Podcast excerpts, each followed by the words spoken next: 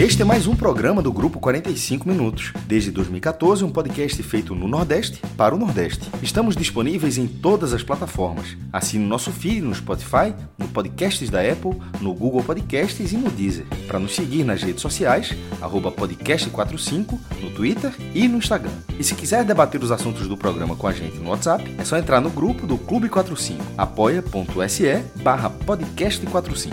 Muito obrigado pela escolha e pela confiança.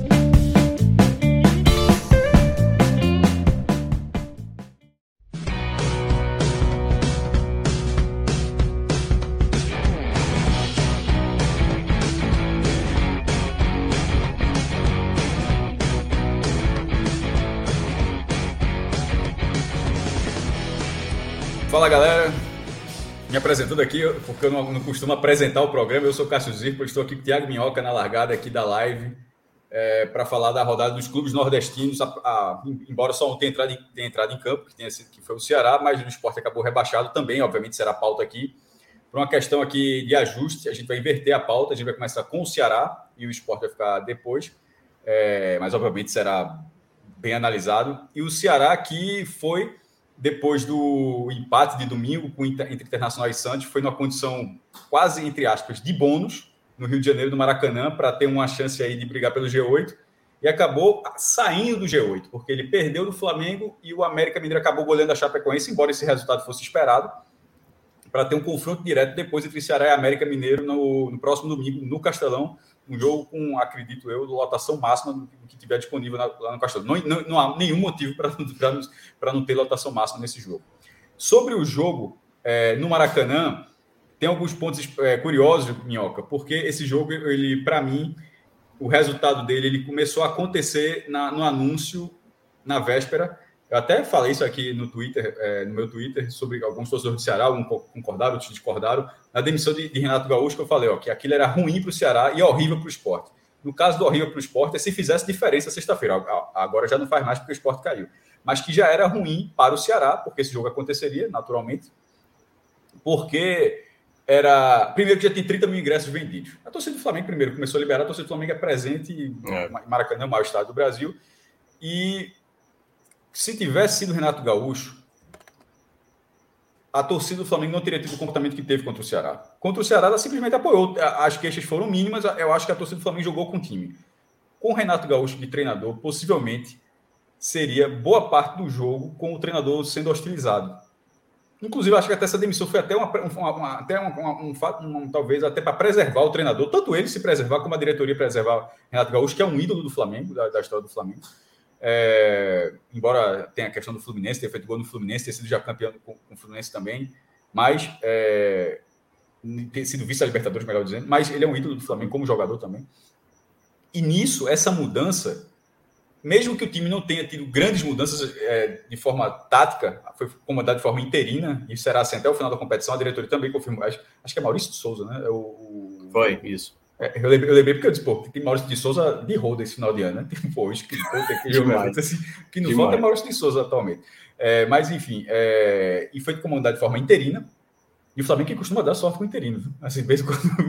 Verdade. Eu joguei até com o Zé Ricardo. Já é Almeida, pô, campeão da Copa do Brasil 2013. É, o. o Andrade, campeão da campeão Andrade, Brasil 2009. 2009, exato, exato. É, então, isso é Flamengo. Tem a, lembra, craque, Flamengo faz em casa, treinador também.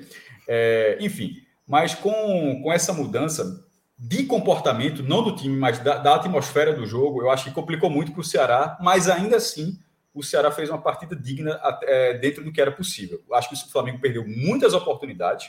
O Flamengo faz um, é, faz um a 0, perdeu muitas oportunidades de fazer, de fazer o, o, segundo gol, até que saiu o empate do Ceará. E aí cabia o Ceará defender, porque aquele, aquele ponto teria deixado o, o Ceará no, no G8. Teria, pô, é, se tu empatou é. fora de casa, não, tem que ganhar. Claro que não. Aquele ponto já teria sido excepcional. Na, na hora que o Ceará fez aqui, conseguiu buscar o 1 a 1 e aquilo era 27 do segundo tempo, porra, você defendeu o ponto. É era defender o ponto porque seria difícil de toda forma. Mas o Flamengo continuou muito em cima, mas de forma desordenada, mas, acabou tendo a oportunidade. É, o gol do Mateuzinho que sai na reta final já tinha tido chances antes, chances antes com o Gabigol. E dentro do, do. Embora tenha sido já na reta final o gol do Flamengo, foi é, uma derrota dura, Minhoca, mas infelizmente, assim, eu acho que foi um resultado justo. É um resultado doloroso Sim. porque o Ceará reagiu e o outro gol, e o segundo gol foi no final. Mas havia uma disparidade técnica que eu acho que o Ceará imaginava um, um Flamengo mais é, desmobilizado pelo visto da Libertadores. A impressão, a impressão que eu, que, que eu tive pegando duas eliminações recentes do Flamengo, porque foram contra dois nordestinos. Foi é, a, a, o vice da Libertadores pegou o Ceará e a eliminação na semifinal da Copa do Brasil, levando 3 a 0 dentro de casa e contra o Bahia. Ali teve aquela teve, teve Bahia, aquela confusão toda. Mesmo ele venceu os dois jogos de forma até mais folgada contra, contra o Bahia, ali eu acho que o Flamengo sentiu mais. Contra o Ceará, até porque, lembrando, contra o Bahia, Renato foi hostilizado. Contra, sim, contra o Bahia, a, a, a, torcida, justamente, ela pegou no pé do treinador. Nesse jogo contra o Ceará, essa demissão fez com que esse jogo não. Veja, não parecia um jogo normal de campeonato, não parecia um jogo de um time que acabou de levar uma pancada do, da forma que o Flamengo levou, e isso acabou sendo muito ruim para o Ceará. Não sei se não sei como é, como é que você avaliou esse jogo. Cássio, assim, eu olhava para esse jogo, eu tinha falado, uh, acho que no raiz da semana passada, que o melhor cenário para o Ceará, não sei se eu falei aqui ou se eu falei em outro local, né? Porque a gente fala em vários locais, mas eu tinha falado que o melhor cenário para o Ceará seria é, a perda do título da Libertadores do Flamengo com a vitória do Atlético Mineiro no domingo, porque isso praticamente matava o Flamengo na temporada, né? Acho que o torcedor do Flamengo sabe que o Atlético Mineiro praticamente é campeão. E nesse problema que poderia gerar, a gente poderia ver o Flamengo talvez largado. Porém, o Flamengo ele não poupou o time, né? Claro que agora, dado a, a situação do título do Palmeiras, alguns podem falar: Talvez fosse melhor o Flamengo ter sido campeão da Libertadores, porque aí teria tido festa, os caras teriam bebido pra caramba e estariam praticamente hoje no Maracanã um pouco mais desgastados. Mas o Palmeiras fez, né? Contra... É, mas assim, o Palmeiras já não tem mais mesmo chance de nada, né? É, já está garantido ali. O Flamengo poderia chegar para essa situação do jogo da terça-feira ainda tentando buscar um segundo título, mesmo difícil, até porque se o, Fluminense. Eu acho que o papel do Flamengo era não dá o resultado do Atlético Mineiro. Eu acho que o Flamengo sabe que não vai, Pronto. vai o aí, Eu acho que o Flamengo só não queria terminar o jogo do Flamengo e o Atlético Mineiro ser campeão a partir disso. Perfeito, perfeito. Isso. E aí, eu, exatamente nesse ponto que eu, que eu ia falar. Eu acho que o jogo se transformou para o Flamengo depois da demissão do Renato. Eu até coloquei também no meu Twitter. É, o que vai definir a demissão do Renato é se o Atlético Mineiro ganhar no domingo. Ganhou. E aí a demissão veio no dia seguinte, no caso ontem, segunda-feira. E esse fator, com a presença da torcida, que passou, e quase 50 mil pessoas no Maracanã, passou a ser aquele jogo, Cássio, de a gente precisa mostrar para esse torcedor que a gente vai terminar a temporada fazendo uma campanha o mais próximo possível do Atlético Mineiro. O Atlético Mineiro não vai comemorar esse título no nosso fracasso, diante do nosso torcedor. Então, assim, eu acho que o Flamengo foi para a partida tentando dar uma resposta. Mesmo o Flamengo, né? Você via que o Flamengo não mostrava a mesma intensidade do que apresentou em outros momentos, até também porque jogou no, no, no sábado lá é, no Uruguai, teve a prorrogação e tudo mais, se desgastou bastante. Cinco atletas não puderam atuar, né? A, a linha defensiva toda, mais o Arão, é, e aí ele basicamente trocou ali, o, o Maurício de Souza trocou ali o sistema defensivo. Muita gente imaginava que fosse a Rascaeta ou Michael, e ele colocou, no caso, o Diego para jogar. E eu diria, Cássio, que o, o jogo, que já era difícil para o Ceará, mesmo com essa situação, porque eu, eu considerava complicado, o Ceará ainda não teria o seu principal jogador das últimas partidas, que no caso era o Vina. O Vina vinha de quatro jogos, balançando a rede nos quatro jogos. Se a gente considerar os últimos sete, ele teve sete participações, estava sendo o melhor jogador em termos de influência dentro de campo. Então, é claro que esse era um outro componente que pesava contra o Ceará. E ele também, né, o próprio Thiago Nunes, tinha aí outras peças a tentar equilibrar nessa equipe, porque sem o Vina, a escolha natural seria o Jorginho, mas o Jorginho não é um jogador de muita intensidade, ele acabou vindo a, até mesmo com, com, uma, com um jogador que acho que pouca gente imaginou, mas também era esperado, que era o Kelvin. O Kelvin tentou jogar pelo lado esquerdo, mas na prática ele jogou pelo lado direito. O Lima não jogou centralizado. E o jogo, digamos que se tornou outro na primeira falha, né?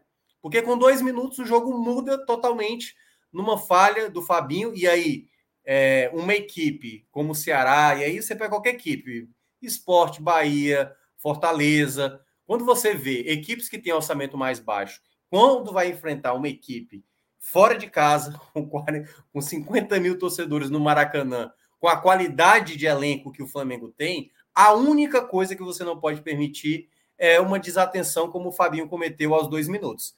Uma jogada ali praticamente dada, o Diego toma a bola, cai no pé do, do Gabigol e aí sai. É uma desatenção a partir de uma circulação de bola perigosa do Ceará. É. é tipo, o goleiro não tocou para Fabinho e Fabinho errou e, e, a bola vai e volta, ela, é, tipo, ela, ela, ela circulou é. e aí é, eu acho que o, que o Ceará foi muito inocente no lance. Demais. O erro, o erro é bizarro, ou seja, mesmo você você ligado no lance, talvez aquele erro não é, não é, você não admite o erro daquele. Mas, porra, a gente tá vendo esse Flamengo há alguns anos. Esse, esse, esse time do Flamengo quando pega, ele é muito capacitado demais para desarmar o time nessa, ele marca muito na frente. Porque é, é o time que já está sempre lá na frente. Então, aí o que é que tu faz? Tu circula a bola na frente do Flamengo, assim, é, é, é foi, foi uma, uma inocência. A palavra foi, foi, foi uma falha grave do jogador, é. mas eu acho que foi uma falha de ideia de jogo naquele momento. Para entender que o que estava acontecendo. Porque realmente, como você falou, não é que tocou a bola e perdeu a bola. Trabalhou a bola. Ela, tra ela trabalhou, ela, ela, ela, inclusive, quando ela vai, quando ele recebe ali, ela já estava voltando, porque ela foi, tocou, Isso. tocou, veio para cá, depois volta. Então, é. assim, porra, é... vendo, vendo. Na hora que eu vi esse gol, porque eu, eu vi a partir mais do segundo tempo, é, assim, eu achei inadmissível. Mas, enfim, é. são duas coisas. Uma que eu, eu achei equivocado, isso, como falei, e a outra que é muito mais grave, tá? Obviamente, muito mais grave é o erro do Fabinho, muito mais do que circular sim, a bola sim, ali. Sim.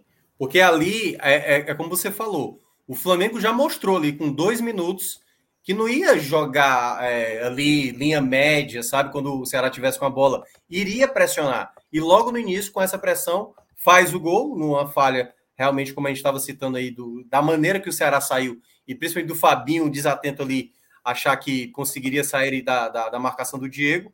E aquele gol no início praticamente tornou o que já era um jogo difícil, complicado, mais difícil ainda. O Ceará até teve um momento do primeiro tempo que dominou mais a posse da bola. O Flamengo não fazia muita questão, esperava o Ceará realmente sair para o jogo para tentar aproveitar espaços. O Ceará até teve principalmente inicialmente com o Lima e depois com o Kelvin, algumas jogadas de construção, mas o setor ofensivo, né? O Yuri Gonzalez no primeiro tempo não conseguiria, não conseguia participar muito do jogo e quando participava errava. O Mendonça também quando pegava na bola não tinha muita sequência. Então, em termos de criação, você via até mais o, o, o Lima tentando algo mais, o próprio Kelvin, o apoio do Bruno Pacheco, é, também ali, algumas vezes o Igor pelo lado direito teve alguns momentos, mas quando você olha no todo, o Ceará teve uma boa chance, que curiosamente lembrou também o gol que o Flamengo fez, uma recuperação de bola do Kelvin, que ele aciona o Mendonça e o Mendonça chuta para fora, e basicamente foi a chance mais concreta do Ceará no primeiro tempo, porque quando a gente olha em termos de volume de possibilidades, foi o Flamengo que teve mais possibilidades reais do que o Ceará, porque teve uma cabeçada do, do Gabigol é, no travessão, que foi com muito perigo, né? Que ali a defesa toda aberta. O Flamengo aproveitava muito quando o Ceará estava mais espaçado para jogar essa bola nas costas. E uma outra chance que foi uma bola trabalhada pelo meio, que é muito difícil de marcar o Flamengo. O Gabigol ali em, do, em dois momentos, né? Primeira que a, a defesa acabou é, tentando afastar e voltou de novo para ele, ele chutou para fora. Então, o primeiro tempo, que não foi um jogo de muita qualidade, foi o Flamengo, mesmo não mostrando tamanha capacidade superior ao Ceará. Então, assim, já mostrava a dificuldade que o Ceará teria, principalmente pelas opções que tinha no banco. Você olhava para o banco, você não via nenhuma modificação que pudesse causar efeito. Acho até que o Thiago Nunes poderia ter feito ali uma troca no ataque, mas ele decidiu manter a mesma equipe. O Flamengo até fez trocas, já tinha feito uma troca no primeiro tempo, né? A troca do Diego Alves pelo Hugo. E o Ceará até teve algumas possibilidades no início, né? Começou a marcar, teve algumas chances de ataque. O Flamengo respondia com mais contundência. O segundo tempo foi um jogo com mais possibilidades, mas é, quando você olha o todo, realmente o, Flamengo ainda foi a equipe que criou mais. Assim, era uma equipe claramente melhor do que o Ceará, mas eu acho que teve um momento do jogo que o Ceará, como você bem descreveu, Cássio, que se desenhou para a possibilidade de empatar. Houve um momento que o Flamengo baixou a sua intensidade, mesmo colocando mais qualidade, colocou Rascaeta, colocou Michael, mas houve um momento ali que a defesa do Flamengo já estava dando uma certa liberdade. Teve uma jogada que eu até descrevi na rádio, que o, eu não estou lembrado quem foi que deu o passe. O Lima apareceu nas costas da defesa, e aí, quando ele tentou o cruzamento na área, só o Ione Gonzalez e o Ione Gonzalez estava distante da jogada. Mas eu falei isso: se o Ceará repetir essa jogada de ter uma bola e alguém se filtrando por trás da defesa, pode sair a jogada do gol. E foi exatamente quando a jogada do gol do empate saiu. O Rick recebeu no meio, ele tocou a bola ali é, na diagonal, né, para o Ione Gonzalez fazer ali o facão, chutou na diagonal e aí no, no rebote o Rick fez o gol do empate. Naquele cenário, aí é onde seria possivelmente um Flamengo mais desesperado para dar uma resposta, ou possivelmente um Flamengo tipo, é, aí agora vamos desmotivar. Poderia ter um clamor da torcida do Flamengo contrário, reclamando, vaiando a equipe, mas o que a gente viu foi né, um jogo que ali ficou muito parelho, né? O, o, o João Ricardo e fez... teve a chance ali na por volta dos 48, eu acho. Kleber ainda é, mas aí já estava 2x1, um, né? Eu, eu Não, ainda então, É, mas ah, eu, tá eu na cronologia do jogo do ok, certo. É, eu vou, vou ainda na cronologia. Quando estava ainda no 1 a 1 ali, Cássio, teve um momento que o Flamengo estava um pouco mais espaçado. Teve um momento que o, o Ceará, se acertasse algumas jogadas, de contra-ataque teria acertado. E aí eu vou trazer o nome do, do, autor do gol. Teve uma hora que o Rick, acho que segundos antes, era uma jogada de contra-ataque do Ceará. Aí o Rick, no lugar de soltar a bola, ele prende a bola, perde, e essa jogada que ficou ali pelo lado direito, a, a defesa Ceará meio que tirava ali, mas sem tirar totalmente. A bola caiu no pé do, do Michael, o Michael cruzou na área, e aí a defesa não teve atenção, o Mateuzinho estava livre, tinha até um outro jogador também do Flamengo que estava livre, acho que era o, o o Andréas Pereira, que também estava livre, e aí fez ali o 2 a 1 que era praticamente a situação muito difícil. E aí veio esse, esses minutos finais, né? Porque deu para ver claramente como o Flamengo já estava mais desgastado e começou até a sumir com a bola, né? Os gandulas simplesmente começaram a sumir com a bola. O Ceará teve algumas chances de escanteio, teve uma finalização do Kleber já no, no nos acréscimos ali, que acabou desviando a defesa e foi para escanteio. Mas nos minutos finais foi o Ceará tentando fazer um abafa mas assim, sem a qualidade necessária, né, para tentar ali a buscar o empate. Em todo caso, a derrota é, não muda o panorama do Ceará. O Ceará ainda depende só de si para a Libertadores, vencendo os dois jogos contra América Mineiro e Palmeiras. E é um Palmeiras, né, que já vai dispensar atletas. Eu acho que até tá jogando agora e tá jogando. Eu só acho que pode ter um problema esse jogo. A mesma forma que eu falei do, do, Flamengo, eu falo aqui. Até porque o jogo do Flamengo aconteceu o que eu imaginei que fosse que pudesse acontecer, que era, só, em vez de ter uma torcida jogando contra, contra, o Flamengo teve uma torcida jogando a favor e isso foi muito pior. O jogo contra o Palmeiras, é, que não vai ser no Allianz Parque, né? Vai ser Arena Barueri. Arena Barueri. Vai ter show, acho que Luan Santana, sim, vai ter show na, é, no estado do Palmeiras. Como é o último jogo do Palmeiras, é o, acho que é o último jogo do Palmeiras como é, mandante no brasileiro, e obviamente, sendo isso, é o primeiro, vai ser o único do pós-título da Libertadores, seja qual for o time, eu, eu, não, eu, não, eu, não vou, eu não vou colocar como um jogo um jogo acessível, talvez. Melhor do que pegar o Palmeiras, todo, o time é, principal do Palmeiras você brigando. Fala, né, assim. É melhor é. pegar o, o, time misto, o time alternativo. É, melhor pegar, é o que eu sempre falo, por isso que eu, eu, eu ressalto exatamente o que eu sempre falo, exatamente. Melhor pegar, melhor pegar o time misto do Palmeiras sem objetivo nenhum do que pegar o time principal precisando da vitória a todo custo, brigando. Isso é, então, isso é, isso é inquestionável. Porém, a gente está falando de um dos três principais elencos do país. Então, seja Sim. qual for a formação que o Palmeiras coloque contra o Ceará, vai, é, não é um jogo. É, é muito mais, é, é, muito mais acessível do América Mineiro domingo. Assim, mu muito mais. É, muito assim, mais é, acessível. ganhar esse o América jogo. Mineiro vem jogando bem, né? É, é um dos uma das melhores. Não, mas eu acho. Então, mas mesmo, mas mesmo o América Mineiro com o principal, eu acho que é. é eu acho. Desconsidero que está no Castelo. Acho que é muito mais é, acessível Ceará e América do que esse Ceará e Palmeiras por ser não, lá. aí não. Aí eu, aí eu vou discordar. Eu acho que ainda o do Palmeiras Sabe, é mais. Irmão, fora de casa. É assim, o Ceará tem uma vitória fora de casa e não foi, foi, foi no Castelão. Que, é, que foi no Castelão, né? É, não, isso, isso aí eu ignorar, concordo. Dá pra ignorar isso, assim. Tudo é isso aí, Cássio. Eu estou colocando exatamente, concordo plenamente com você. Eu acho que, assim, a base do Palmeiras, ela é muito boa. O Palmeiras tem aí nos últimos anos ganhado alguns campeonatos, chegando em finais de sub-20 e tal. sempre tem aí uma base muito boa. Mas é uma, uma possibilidade, a melhor possível para o Ceará tentar conseguir a sua vitória fora da Arena Castelão. Mas eu Isso ainda acho. concorda, porque é. a forma como. Veja, primeiro, nem no Allianz Parque vai ser. Porra, é. não vai ser no Allianz Parque. Mas vai ser o time principal é. e não tem objetivo nenhum. Porra, é óbvio que, que, que para o Ceará é, uma, é, um cenário é, é excelente. Só não, eu só não vou dizer que, porra, que é o Ceará, que desculpa, que é um Ceará, que é um cenário não, não acho tão fácil quanto, quanto, quanto, quanto é porque assim, time por time, algumas time pessoas já time, falam. Time por time, eu acho que o América Mineiro é melhor do que esse Palmeiras. Agora, o que é que, o que, é que favorece o acessível que você mencionou? É na Arena Castelão e com o público abarrotado na arena, entendeu? Então é nesse Sim, mas, mas também tem que ver o objetivo que é pro Ceará e, Ceará e Palmeiras. Tipo, o empate serviria? Servirá? É, no caso ele faz 53 pontos, né? Aí no caso. Mas aí vai primeiro. Não tem nem como calcular isso, porque obviamente depende do resultado do domingo, pô. Se... É, porque assim, ele conseguindo. Ele, ele tem que vencer o América Mineiro, porque aí garante que 53 o América Mineiro já não chega mais. No caso, o Internacional, que é o que está logo atrás, se ele vencer os dois jogos, ele faz 54. Só que é bom lembrar, o Internacional tem um jogo contra o Red Bull Bragantino na última rodada. Minhoca. Red Bull Bragantino Deixa eu aproveitar esse cenário para pedir para Rodrigo colocar, então, né? Já que o assunto Tabela, né? chegou, né? Então a gente tem uma tela aí para ser colocada, para que a gente possa visualizar toda essa nossa discussão aí dos últimos jogos, da luta pelas últimas vagas para a Libertadores. Para não perder esse debate do jeito que ele está, quando terminar isso a gente vai volta para os destaques do jogo para amarrar o, o, sim, o Ceará. Sim. Não, mas aí só para explicar, ó, o Ceará ele vencendo o América Mineiro ele com um empate contra o Palmeiras, o América Mineiro já não chega mais. Que é 53, o América Mineiro só pode chegar a 52 pontos.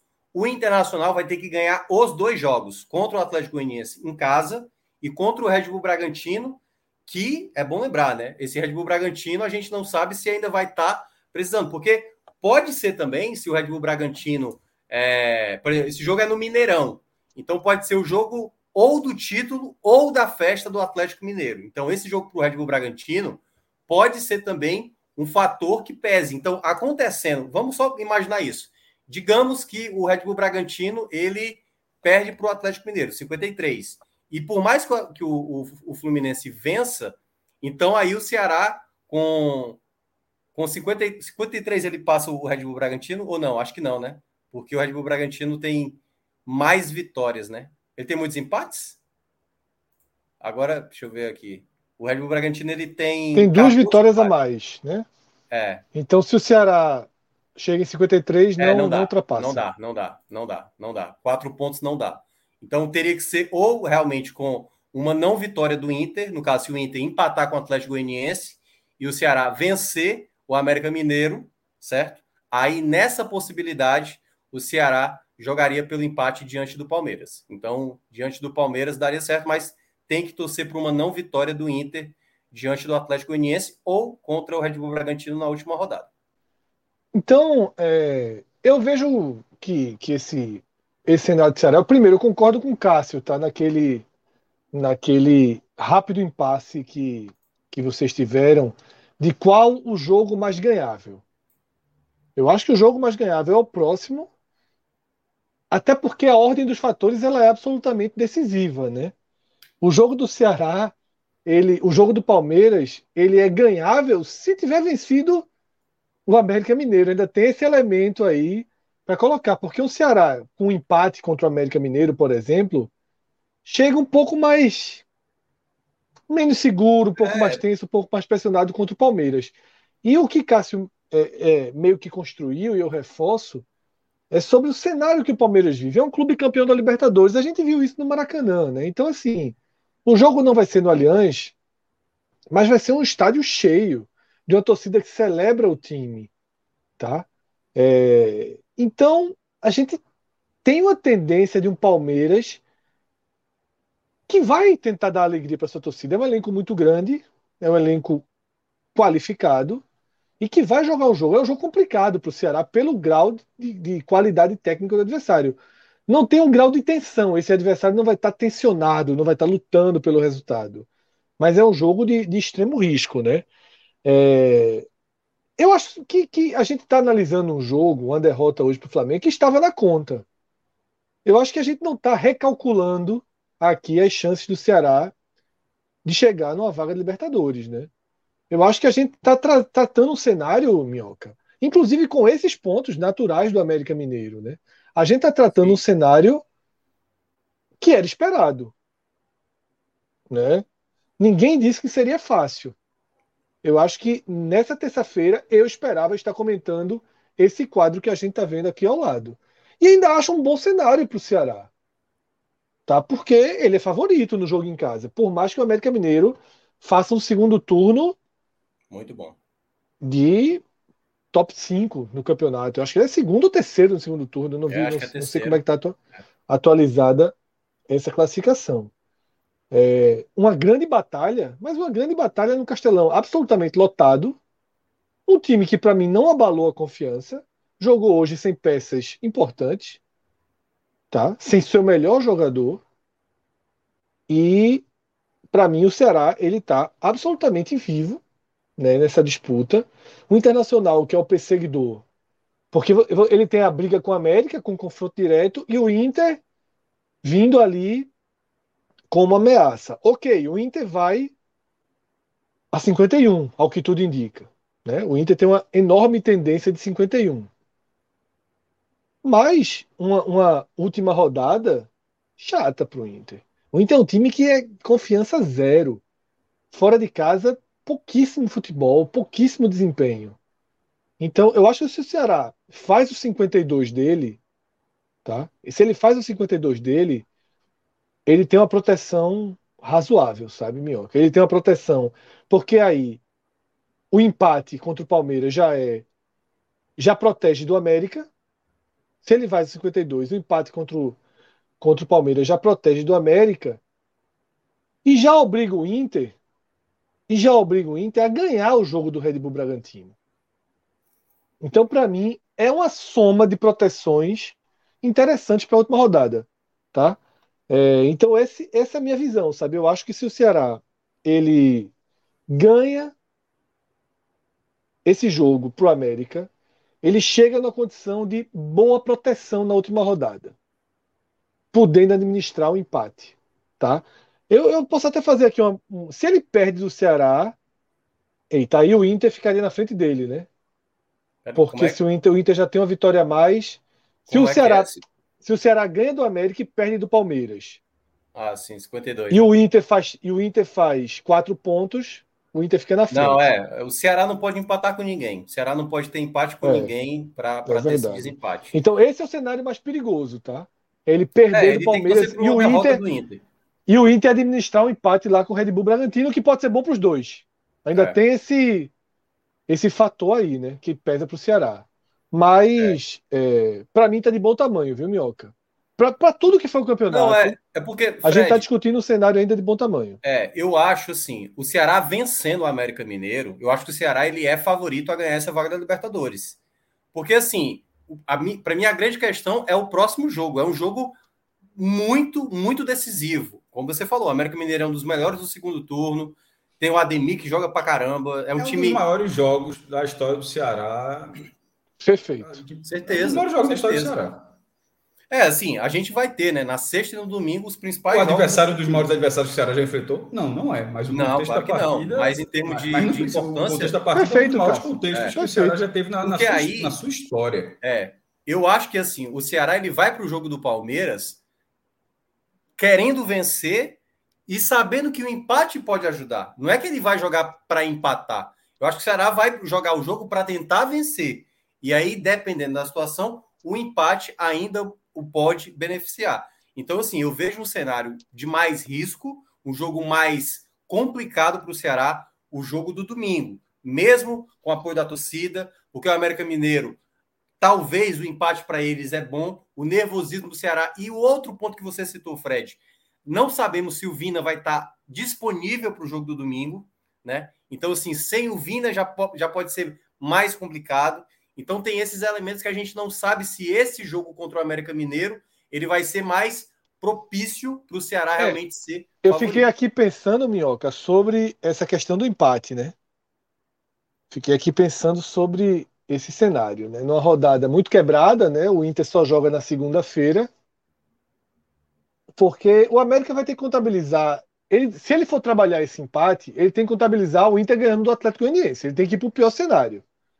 E aí ele iria para 50 junto com o Ceará. O Ceará fica numa condição muito ruim com o empate. Muito é, ruim. É o time que teria menor chance de pontuação na última rodada dos três, né? E ele iria, tentaria uma vitória em casa contra o São Paulo para ir para 53 e torcer para o Inter não vencer o Bragantino. Não é ruim o empate. De fato, não é ruim o empate para o América. O América Mineiro não pode chegar a 53, só para lembrar. Não, estou falando a conta do América. Ah, do América sim. É. A do conta América, do América. Você é. falou o América administrar o empate contra o Ceará. Aí eu trouxe essa visão. Pronto, é. O América, né? exatamente. Para ele é isso. O, é, para o América é administrar o empate, aceitar que o Inter vai a 51. Aí ele ganha de São Paulo e torce para o Bragantino parar o Inter. E aí o cenário perfeito para ele é o Bragantino perder o próximo jogo em Minas, né? É. Porque aí o Bragantino precisaria do ponto. Ele precisaria do ponto. Precisaria? Não, é, porque é, o Ceará não. Não, precisa. É, é. Se ele empatar, é porque se ele perder, o Red Bull Bragantino ficaria. Se ele perder para o Atlético Mineiro, é bom deixar claro, né? Aí, se ele, se ele for para 53 contra o Inter, ele vai ter 13 vitórias com um saldo aí de, de 8, pelo menos, se perder por um gol de diferença. E o saldo do América Mineiro é saldo de 2. Então, o saldo do Red Bull Bragantino é melhor. Então, até, ele poderia até perder por um gol de diferença e mesmo assim se classificar, né? Mas o jogo é em Bragança, né? Então, enfim, ficaria um cenário ainda um cenário bom para o América Mineiro, né? Assim, eu acho que ele não vai é, lamentar totalmente o empate, não, né? Porque o, o, Inter, o Internacional também não está muito convicto, né? O próprio, aliás, eu estava olhando aqui, o São Paulo e o Atlético Goianiense matematicamente matematicamente Pode ainda podem chegar a 53 pontos. O São Paulo pode chegar a 54, né? Mas aí vai o São Paulo teria o confronto direto, né? E o São Paulo é, teria o... o confronto direto, né? É, o São Paulo, o São Paulo tem o confronto direto exatamente contra o América Mineiro, mas primeiro ele precisa ir vencer o Grêmio e vencer o Juventude, que são os dois adversários do São Paulo antes dessa última rodada. Então, eu acho que dessa forma a gente consegue é, fechar né, essa conta aí do Ceará. É, eu acho que é um. Eu repito o que eu falei, se alguém quiser acrescentar. Tá? Para mim, a gente está vendo um quadro esperado não mudou absolutamente nada. A gente sabia, repito, que o América chegaria aos 49 e a gente sabia que o Ceará dificilmente sairia dos 49 enfrentando o Flamengo no Maracanã. Não é um jogo que nove, você considera pontuação. Combinações. Eram, no, eram nove combinações. calculando errado. Eram nove, nove combinações. combinações. É. É. Saiu, infelizmente, a que era mais óbvia, mas a, e, que, a, a, a mais óbvia era a pior possível. Qualquer outra teria qualquer outra teria ajudado teria o Ceará. favorável ao Ceará. É. é, mas, mas infelizmente das nove era um de nove, mas era a, a mais certa. A América ganhar da Chapecoense com extrema facilidade, extrema facilidade, e o Flamengo que é, Fred é, entrou, entrou um pouco depois do debate e está falando, Fred, que esse jogo começou a ser, entre aspas, perdido na demissão de Renato Gaúcho, que mudou completamente a atmosfera. É, concordo 100%. Concordo 100%. A, a atmosfera do jogo foi 40%. Para os jogadores, era a resposta dizer assim: ó, o maior culpado saiu, nós somos esses aqui. Não, mas mesmo. Não, mas é, é, eu nem toquei nesse ponto, que eu nem acho que o grupo tava, era, era assim com o Renato. Eu, eu fui mais. Não, não era. Não era, mas, mas eu fui a oportunidade mais, eu de vida que segue, né? Mas só para. É, é, mas, eu, mas é um ponto interessante que você trouxe. Mas o meu ponto, eu nem, eu nem tanto que eu, quando eu falei, eu nem tratei mudança no time. Eu acho que o time teve, teve seus mesmos, os mesmos problemas. Eu, eu, eu foquei na atmosfera do jogo.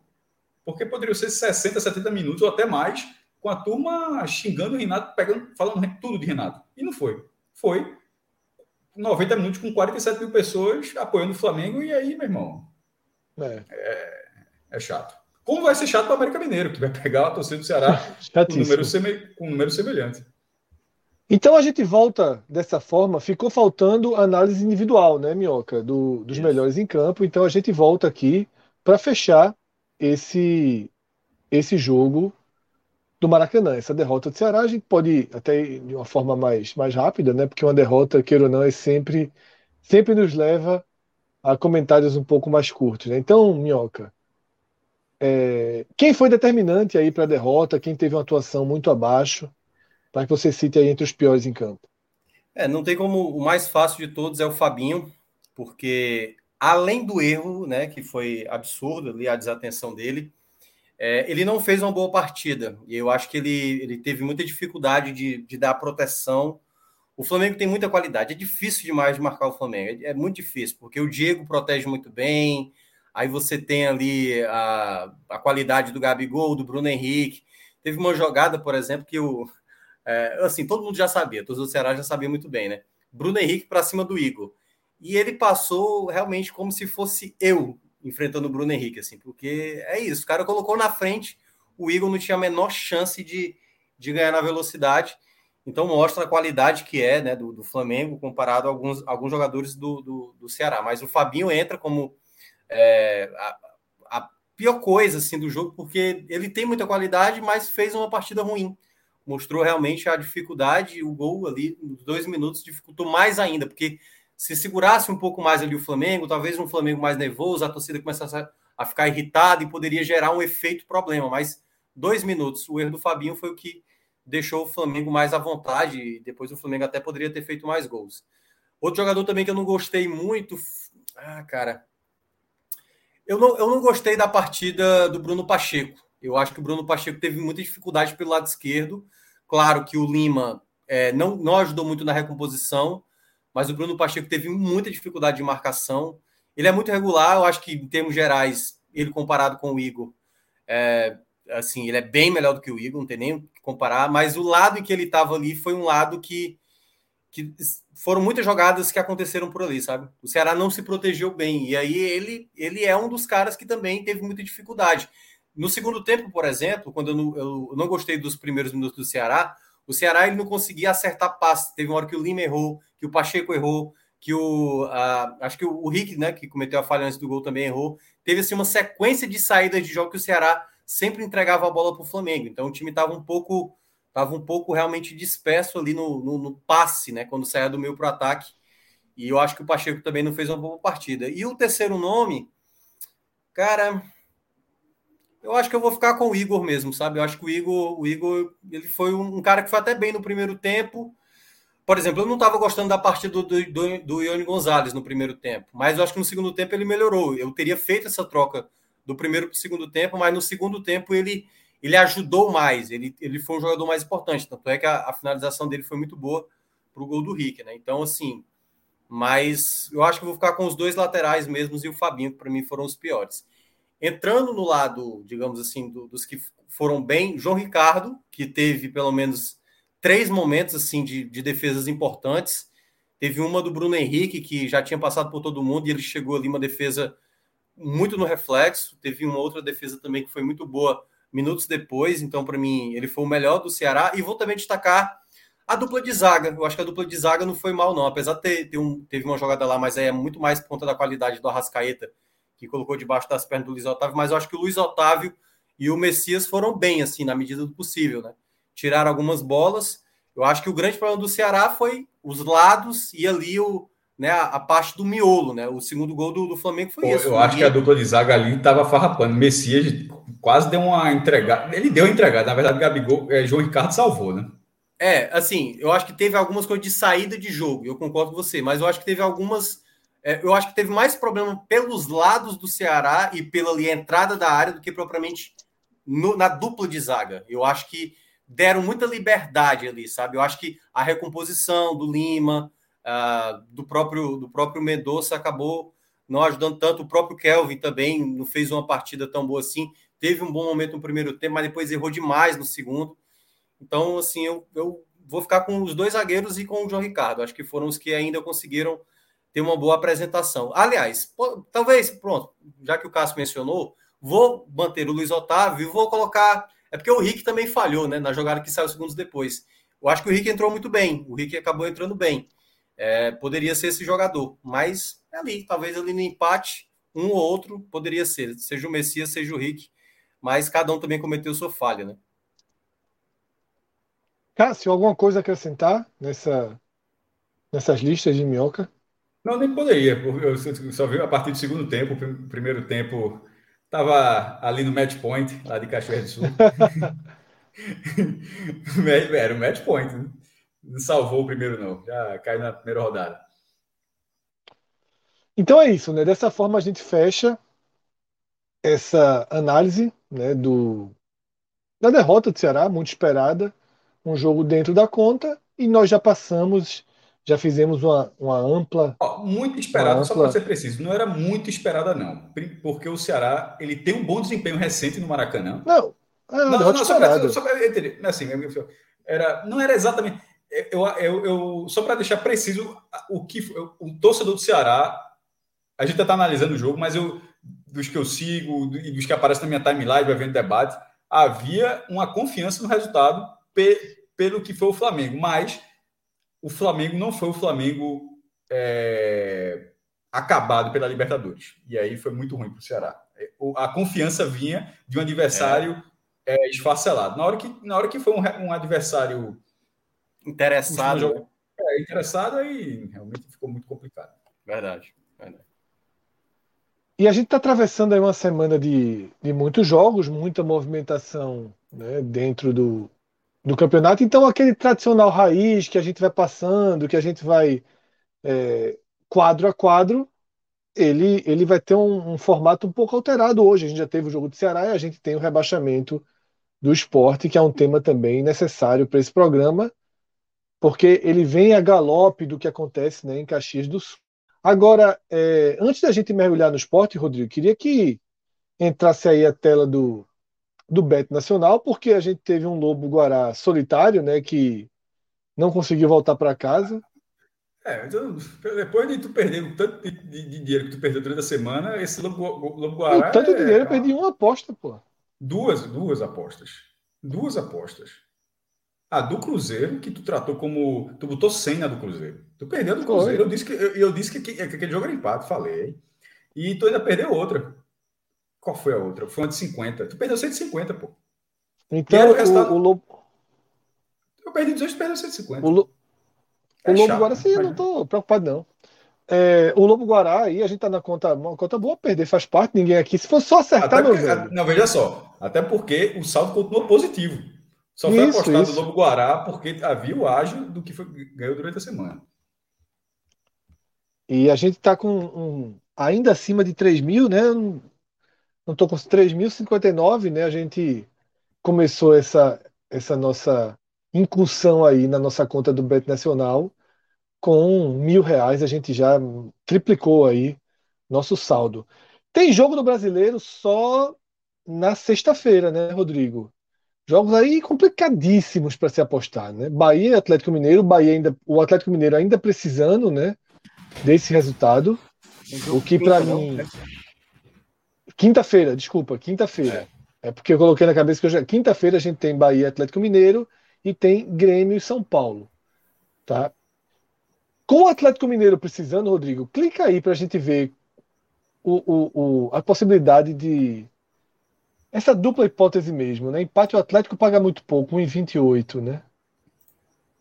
E o Atlético Mineiro devolvendo com empate? Quanto é que seria? Empate anula aposta, 1,47 é muito pouco também, né, Cássio? Você bancar aí um Atlético Mineiro na Fonte Nova só para ter 1,47 de retorno é muito pouco, mesmo protegendo Não. empate. Tu sabe que a do Lobo Guará era 8, né? É, não, esse aí mas, mas assim, pra valer a pena assim, aí, para valer a é, pena tem que estar uns 70 ou 80 aí. Não, mas eu já aceitei que Vitória no, no Morumbi, o esporte tem um no multiverso aí, em alguma realidade o esporte ganha do Morumbi todo ano. Mas na nossa realidade, na nossa realidade é isso aí, vai passar o resto da vida e vai ganhar nunca. Mas no multiverso mesmo, tem um multiverso do esporte, todo ano tem seis pontos em cima de São Paulo. Mas não é a realidade que a gente vive. A realidade que a gente vive, infelizmente, é essa aí não soma ponto lá, não. Mas outra realidade, eu acho que eu não tô, eu não tô São Paulo, talvez.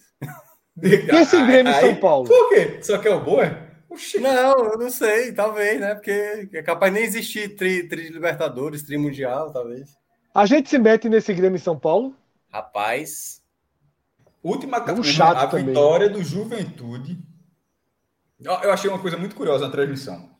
É que faz muito, mas eu, eu, eu, mas eu entendo. É o olhar que a gente, tanto que nós, nosso olhar é um olhar mais voltado para o Nordeste, é, e ali era um olhar acho, mais voltado para a questão do Rio Grande do Sul, mas quando está falando do Grêmio, de Grêmio, Fred, só para uma observação que foi assim, que o Juventude estava ganhando do Bragantino e que aquele jogo, o maior destaque daquele resultado era o quanto complicava o Grêmio. Aí na hora que eu, eu olhei, eu digo, isso é o terceiro lugar, pô.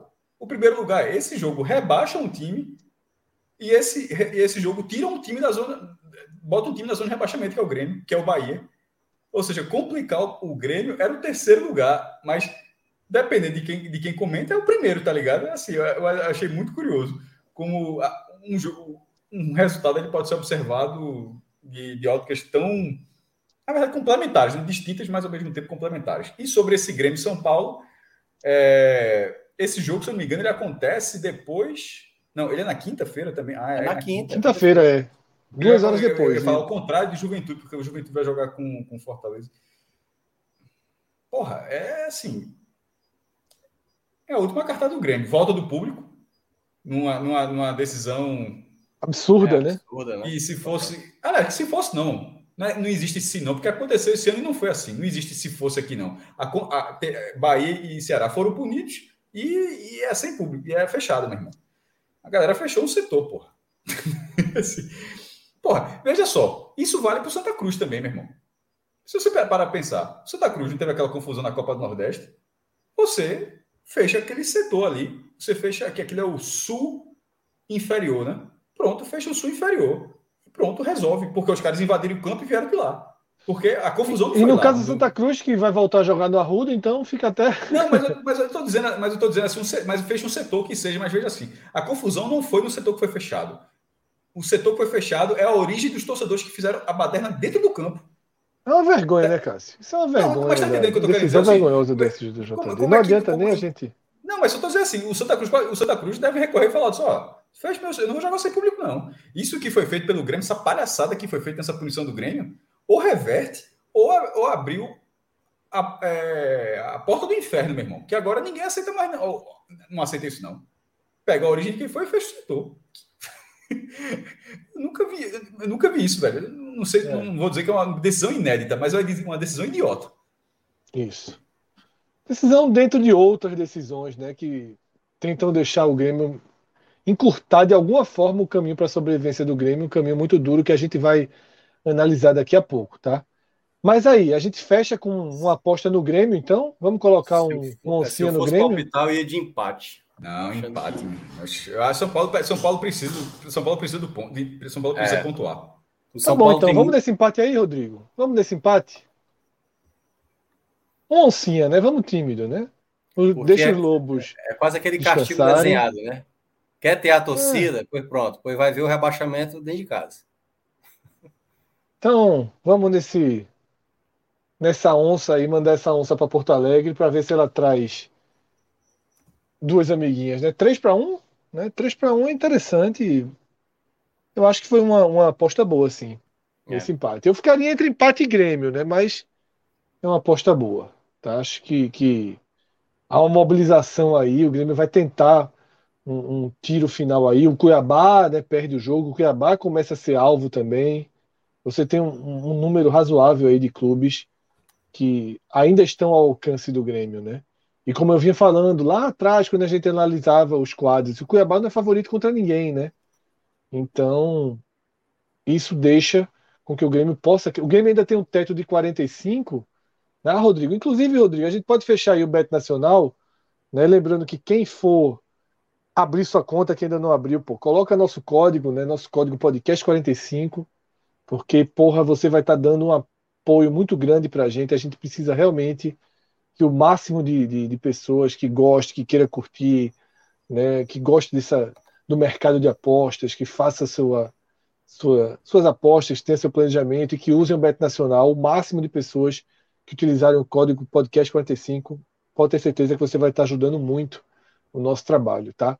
Podcast 45 você coloca na hora que fizer o login e em breve aí a gente vai ter várias promoções, tem camisa aí para ser sorteada, tem muita coisa chegando para quem está inscrito no Bet Nacional, para quem fez o login utilizando o nosso código. Então, Rodrigo, é, com a derrota do Cuiabá já consolidada para o Palmeiras, 3 a 1 o jogo acabou agora, enquanto a gente estava aqui é, no, no, no, comercial do Beto Nacional, a gente tem o cenário né, da luta pela permanência. Tá? Duas vagas já foram, né, a vaga da Chapecoense e hoje, matematicamente, o rebaixamento do esporte. E sobram podemos dizer que essa briga ela vai na frieza matemática ela vai do Atlético Goianiense até o Grêmio. Como o Atlético Goianiense vai enfrentar a Chapecoense, eu acho que na prática a gente pode tratar do Juventude ao Grêmio. Né? A gente tem aí um, um cenário de alto risco para quem está fora da zona de rebaixamento. Né? Você tem aí um clube como o Cuiabá, com uma sequência complicadíssima de jogos e estacionado nos 43 pontos. Eu acho que ele, como eu falei, ele se torna um alvo, né? Um dos alvos. Eu acho que Juventude e Cuiabá são alvos hoje é, equivalentes né, para o Bahia, mais até do que esse Atlético Paranaense aí que vai fazer os pontos necessários. Né? Ele tem Cuiabá em casa, Palmeiras vale nada em casa e Esporte vale nada na arena. Então, são muitos jogos contra times, dois jogos contra times que não buscam mais nada no campeonato e um jogo bem bem tenso, né, contra o Cuiabá já nessa semana. Olhando, olhando essa, essa, essa classificação aí, esse cenário, esses próximos jogos, qual o tamanho do strike causado pelo Juventude hoje, que derrubou o esporte recolocou o Bahia na zona de rebaixamento. Cássio, qual o tamanho do buraco que o Bahia se meteu né, para tentar evitar o rebaixamento nessa, nesse campeonato? Lembrando que esse jogo do Juventude, ele faltam três jogos agora, né? Ou seja, ele não, não foi um jogo adiantado, não. Tá todo na, isso, mesma, isso. na mesma condição e tal. É, o estrago só não foi maior porque o Juventude. A, a sua pergunta foi relacionada ao Bahia, porque está 40 a 43. Na próxima rodada, se, se ficar 43 a 43, o Bahia já ficará na frente do, Ju, do Juventude. É, o Bahia tem a vantagem é, do empate com o Juventude. Caso não, o estrago era, era assim, muito difícil. Mas ainda tem isso. E só lembrar, Castro, que tem Atlético Paranense e Cuiabá. Então ele já vai passar duas equipes. Né? É, mas nesse caso, é como o Fred falou tem a tabela que está posta e tem a realidade.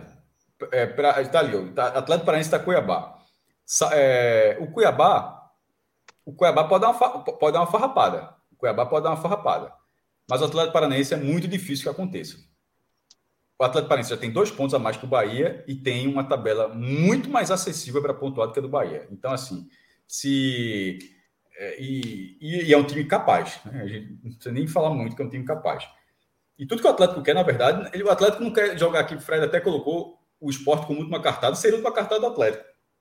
Mas eu acho que o Atlético chega aqui no Recife já livre, porque se ele, chegar, se ele não chegar livre, ele arruma um problema. Porque a última rodada é na quinta-feira, no Recife, o Atlético de Curitiba, naturalmente.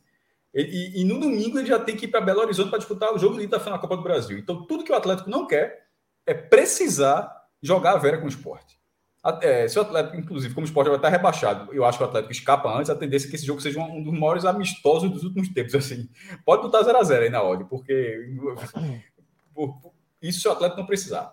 O Cuiabá, o Cuiabá tem alguma chance, o Cuiabá tem alguma chance de não ser é, de ser o time que o Bahia possa ultrapassar. Eu, eu diria porra, que tá, talvez seja até mais do que o Juventude, velho. Porque tanto ele quanto o Juventude só tem um jogo dentro de casa.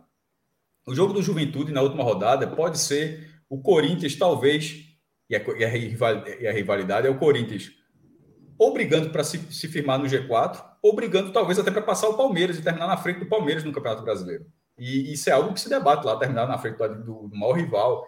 Então, assim, o único jogo em casa do Juventude é chato. E o único é, jogo em, em casa do Cuiabá. É chato e tá longe, né, Cássio? Sim, é na última rodada, né? De, tipo, é, porque isso aumenta da, a pressão, né? E de repente, na última rodada, ele pode estar tá, ser obrigado, em vez de jogar pelo empate, pode estar tá obrigado a, a vencer, ser um, um, um, cenário completamente diferente. E o único jogo do Cuiabá como mandante é, é, o, que, é, o, que pode, é o que pode marcar, talvez, o Fortaleza na, na, na Libertadores. Assim, então ele era. Acho que matemática pode até antes, na verdade, mas pode, mas pode marcar nesse jogo. Os dois jogos são ruins. É... Para escolher, para escolher. Irmão, veja só, o Atlético Paranaense, eu, eu não coloco o Atlético, tá? Eu acho a tabela, eu repito, a tabela do Atlético é muito boa e o time é melhor do que o Cuiabá e é melhor do que o Juventude. Ponto. O Atlético é melhor, e, apesar da falta de resultados. Ele pode empatar com esses dois. Ele tem muito mais vitórias. Ah, inclusive, é, por, é, é, pelo número de vitórias que o esporte está rebaixado, que o esporte poderia chegar a 42 pontos. Mas o, o esporte chegaria a 11 vitórias, o Atlético já tem 12 vitórias, ou seja, o Atlético pode empatar, na verdade, com todo mundo que está aí. O Atlético pode empatar com qualquer time, por causa do número de vitórias. É, então, ao Bahia, a busca é por Cuiabá e Juventude. Na dividida, eu vou dizer que é o Cuiabá. Agora fica claro, Minhoca, que né, nessa dificuldade que a gente teve aí de, de, escolher um alvo, o alvo são os dois, naturalmente, os dois são uhum. alvos. Agora. Sim, mas só precisa passar situação... uma, lógica é essa, né? Porque um... é, é isso. A situação do Bahia tem, precisa passar um e tem que tomar cuidado para o Grêmio não vir. Mas. É... Não, a situação mas do Bahia. Conta não bate. Já, então, a minha, então, meu comentário, Fred, então ele termina dizendo isso. Que para passar, obviamente, o Bahia vai ter que chegar a 43 pontos, não é? Sim, sim. Claro. sim. No mínimo 43. E o Grêmio teria que somar. Se o Grêmio jogaria pelo empate. É, o Grêmio, é, o Grêmio teria que somar vai, perder, o Grêmio vai perder um jogo aí. Assim. Alguém pode ver. É, é, é, muito improvável que dessa tabela que o Grêmio tem aí, que ele não perca nenhum jogo. Porque se ele perder um jogo, ele já, ele, ele, já, já acabou nessa situação que a gente está Acabou, acabou, acabou. É. Então, assim, é, eu acho que o Bahia só precisa passar um. Se o Grêmio, porque se o Grêmio fizesse, se o Grêmio fizer sete pontos, eu acho que ele tem chance de escapar. Mas é, não acredito, não. Mas é difícil. Sim, Minhoca. Então, então né? Minhoca, é, terminando a pergunta né, que eu estava te hum. fazendo, é, o X da questão aí para o Bahia é esse próximo jogo, né, o jogo de quinta-feira. Pesadíssimo, pesadíssimo, mas seria muito amargo para o Bahia, seria muito amargo para o Bahia ficar, chegar na penúltima rodada três, no mínimo três pontos atrás dos seus dois alvos, né? É um cenário que coloca uma obrigação aí de pelo menos, né, de pelo menos pontuar para tentar um, um, uma margem aí para ter mais. Se bem que o Bahia já tem a vantagem do empate, então esse ponto ele nem é. é óbvio, todo ponto é bem-vindo. O Bahia pode somar três pontinhos, um, um, um, e escapar dessa forma, mas é, que acho que não, porque aí perderia a vantagem, mas é um jogo muito, muito, muito importante, né? Que, que eu acho que se o Bahia ele sai da Fonte Nova sem, a, sem o triunfo na quinta-feira, o grau de pressão para a partida contra o Fluminense, o Fluminense motivado, é um time chá, fraco, mas com alguns riscos, né? O Fluminense não é um, a gente não entende muito bem como é que o Fluminense situa ali, né? Faz jogos horríveis, mas ao mesmo tempo ele é traiçoeiro, né? Você sempre acha que dá. tem pesado muito a favor do Fluminense. Dentro é, do... e fora de casa, é, fora de casa ele é, é um time, eu considero um time fraco, eu considero um time é. qualquer um que tivesse Fluminense em casa nessa certa final ia colocar três pontos na conta. Mas ele é perigoso, ele é traiçoeiro, né? Justamente Sim. por isso às vezes você encontra mais resistência do que estava. Você consegue enxergar, Minhoca, caminho para o Bahia escapar desse rebaixamento sem o triunfo, quinta-feira? Consigo, ainda consigo. Porque é o seguinte: uh, o jogo hoje no Maracanã ele tinha uma importância para o Atlético Mineiro, mas muito mais para o Bahia, né? Porque, porque teria que, que o, o Ceará ter pontuado. Porque aí o Atlético Mineiro estaria comemorando nesse exato momento, 50 anos e tudo mais. E o jogo praticamente da quinta-feira seria um jogo todo desenhado para o Bahia, todo desenhado para o Bahia. Possivelmente o Atlético Mineiro nem ia mandar time principal, mas o Atlético Mineiro, já que agora tem essa possibilidade de garantir o título por ele, sem olhar para os outros resultados, que no caso foi a partida de hoje do Flamengo. Então esse jogo é chato para o Bahia. Mas por que, que eu, eu considero ainda um empate um bom resultado? Não é o ideal. A vitória talvez seja o melhor cenário, e é o melhor, o melhor cenário para o Bahia. Mas o empate, se você trabalha com o empate, na ideia de que o empate não é mau resultado, eu vejo que o Bahia é capaz de vencer o Atlético Mineiro. Não vai ser fácil, mas é Guto Ferreira. O Guto Ferreira, de vez em quando, tira exatamente umas vitórias quando você menos imagina, principalmente contra um adversário que geralmente é mais forte que ele. Mas se empatar contra o Atlético Mineiro, ele fica com 41. E se a gente considerar que o Atlético Paranaense vai vencer o Cuiabá dentro de casa, o Cuiabá vai ficar com 43. E o grande divisor aí para definir essa situação é o Fortaleza, né? Porque os dois concorrentes diretos do Bahia que a gente está colocando, Cuiabá e Juventude, é onde o Fortaleza, que está brigando pela a vaga direta da, da, da Libertadores, e para o Bahia é bom que o Fortaleza consiga isso contra os principais concorrentes. É bom que o, o, Fortaleza chegue na Arena Castelão já sabendo que está garantido na vaga de, é, na fase de grupos. Fortaleza que pode garantir, daqui a pouco. A gente ainda vai voltar a mostrar para a Libertadores? Não, né? Ou vai? Não, não. Não. Vai não. Então, então vou, logo, vou logo falar aqui. O Fortaleza pode garantir com uma vitória contra o Juventude a sua classificação matemática, desde que o Fluminense no final de semana não vença o próprio Bahia. Então há uma, uma, uma união agora entre Bahia e Fortaleza para cada um se ajudar, certo?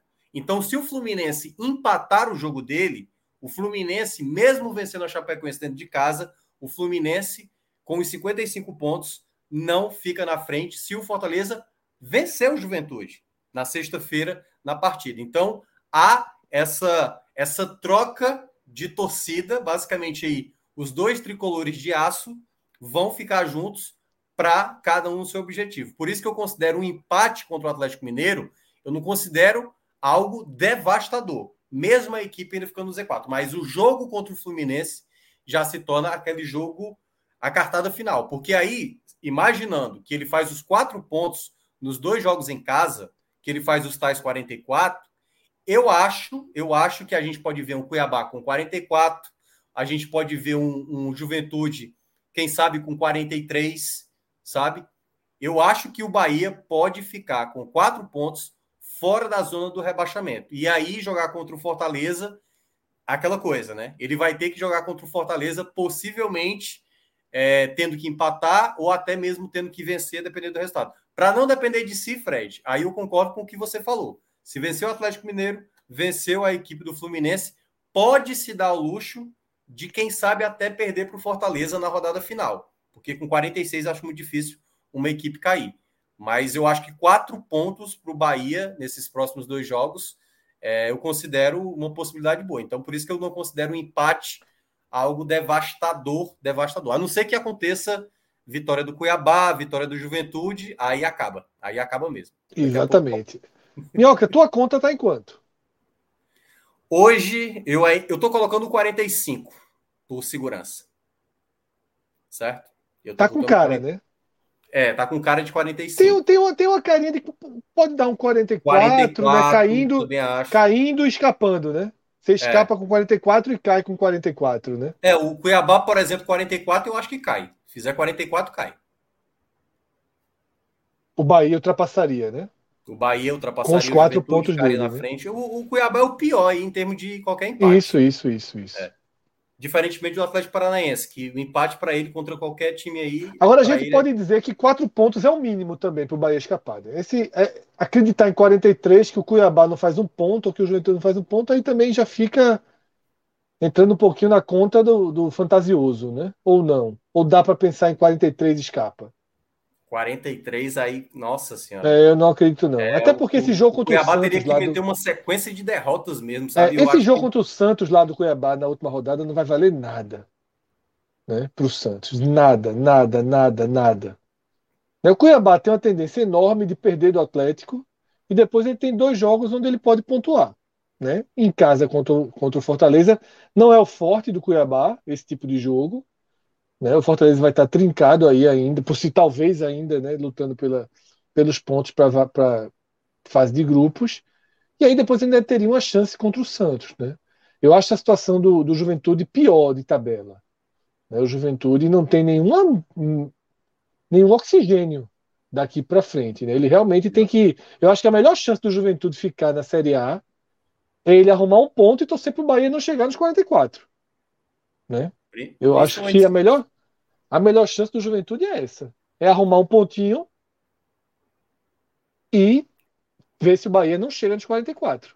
Jair Ventura Eu... vai jogar demais aí pela retranca contra Fortaleza e São Paulo. Vai. Tá é... fazendo outro trabalho inacreditável, né? É. é isso que ele vai é um fazer. Trabalho, é um trabalho. É, um trabalho... assim, Jair Ventura, são oito jogos no Juventude. Ele pegou o Juventude abaixo do esporte. Só para isso.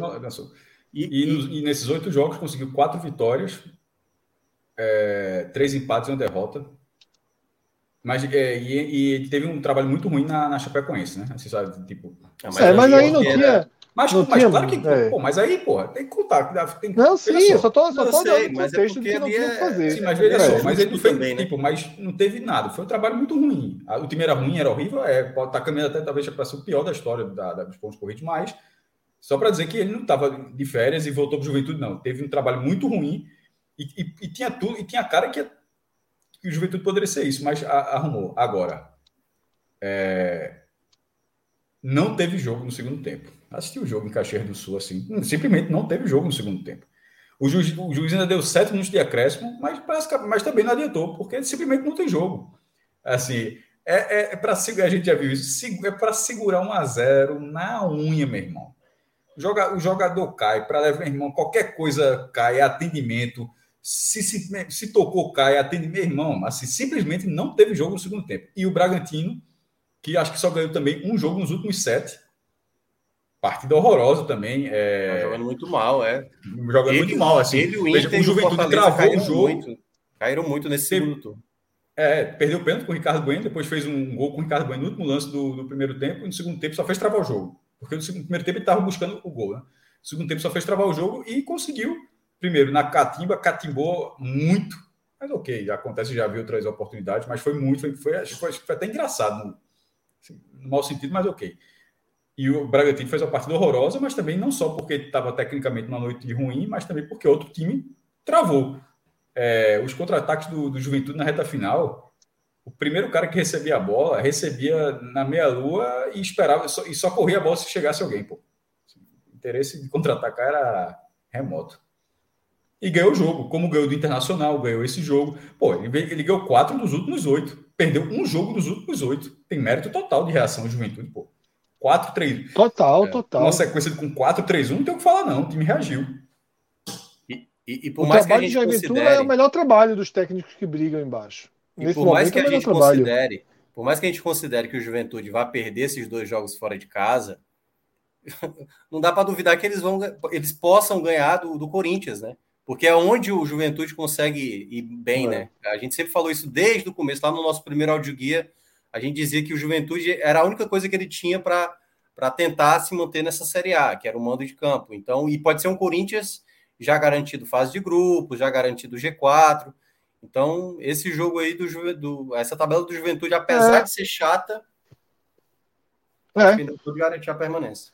Pode fazer algumas coisas assim. A situação do Bahia, que é o, o foco aqui na disputa, não, é o que eu foco aqui nesse, nesse momento do programa, é uma situação é, complicada, mas aí a gente volta para ela na quinta-feira, tá? Depois de Bahia e Atlético, e de Grêmio e São Paulo, que vai ter uma influência direta também a gente traz uma, uma análise atualizada né, de como fica aí essa, essa emocionante né, disputa pela permanência na Série A. Um ano complicado, um ano que tinha que a gente conseguia identificar claramente os favoritos para o rebaixamento, mas parte deles, um deles sequer está nessa tela aí, ele está na tela lá da briga pela Libertadores, que é o América Mineiro. Então a gente teve América, Juventude e Cuiabá conseguindo aí desempenhos é, interessantes que tornaram a zona do rebaixamento habitada por clubes que a gente não imaginava. O esporte a gente, a gente até considerava aquele primeiro degrauzinho acima dos quatro que subiram, né? Mas Grêmio e Bahia a gente não considerava assim como o Atlético Paranaense, né? Que é o primeiro hoje fora da zona.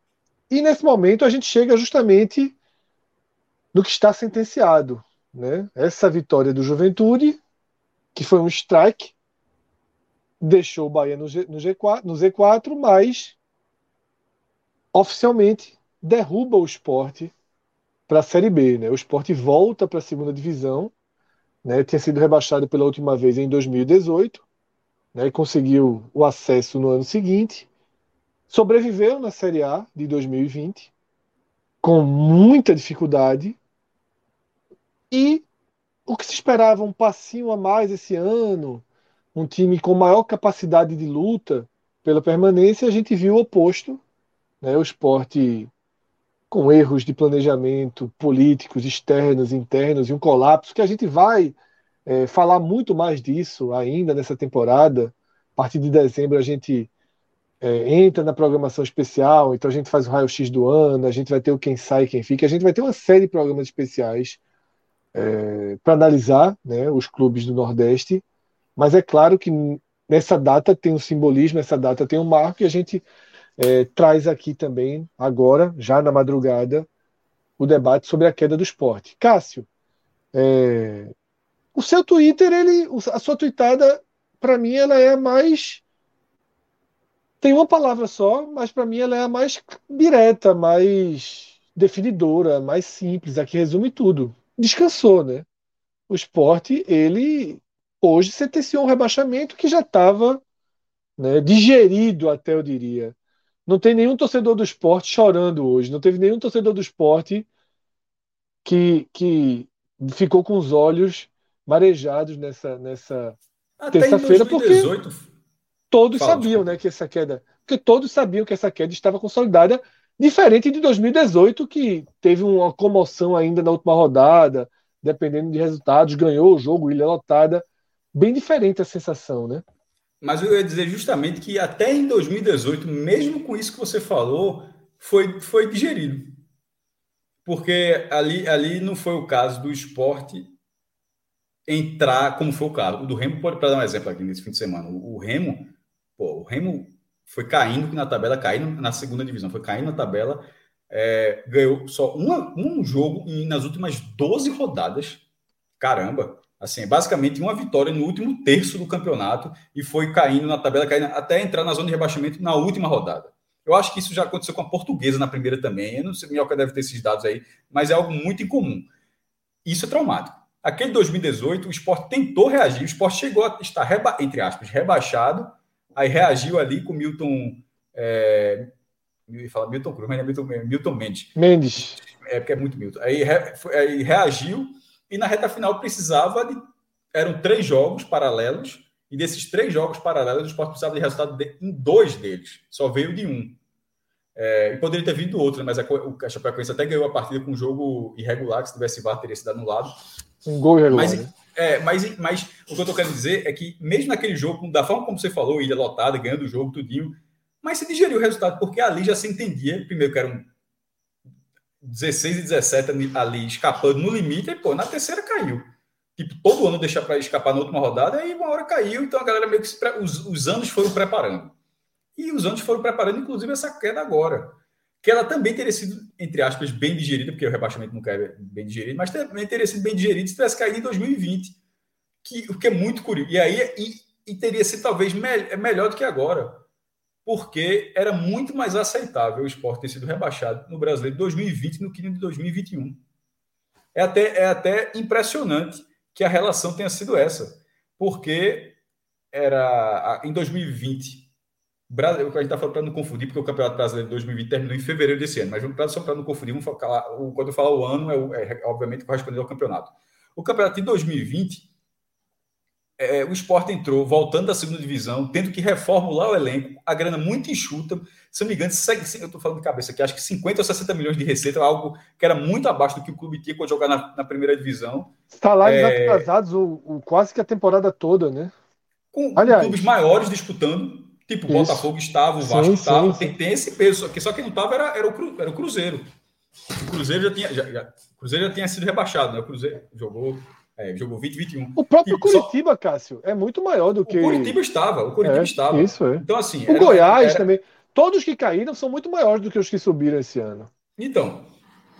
É, o, e o time, ou seja, era o esporte com menos receita, com um time que tinha feito um, é, um campeonato ruim, no Pernambucano, tipo, disputou o quadrangular do rebaixamento, na Copa do Nordeste caiu nas quartas de final, naquela reta final da competição que foi disputada em Salvador, e no campeonato foi ganhando de 1 a 0 aqui, se acertando e ficou.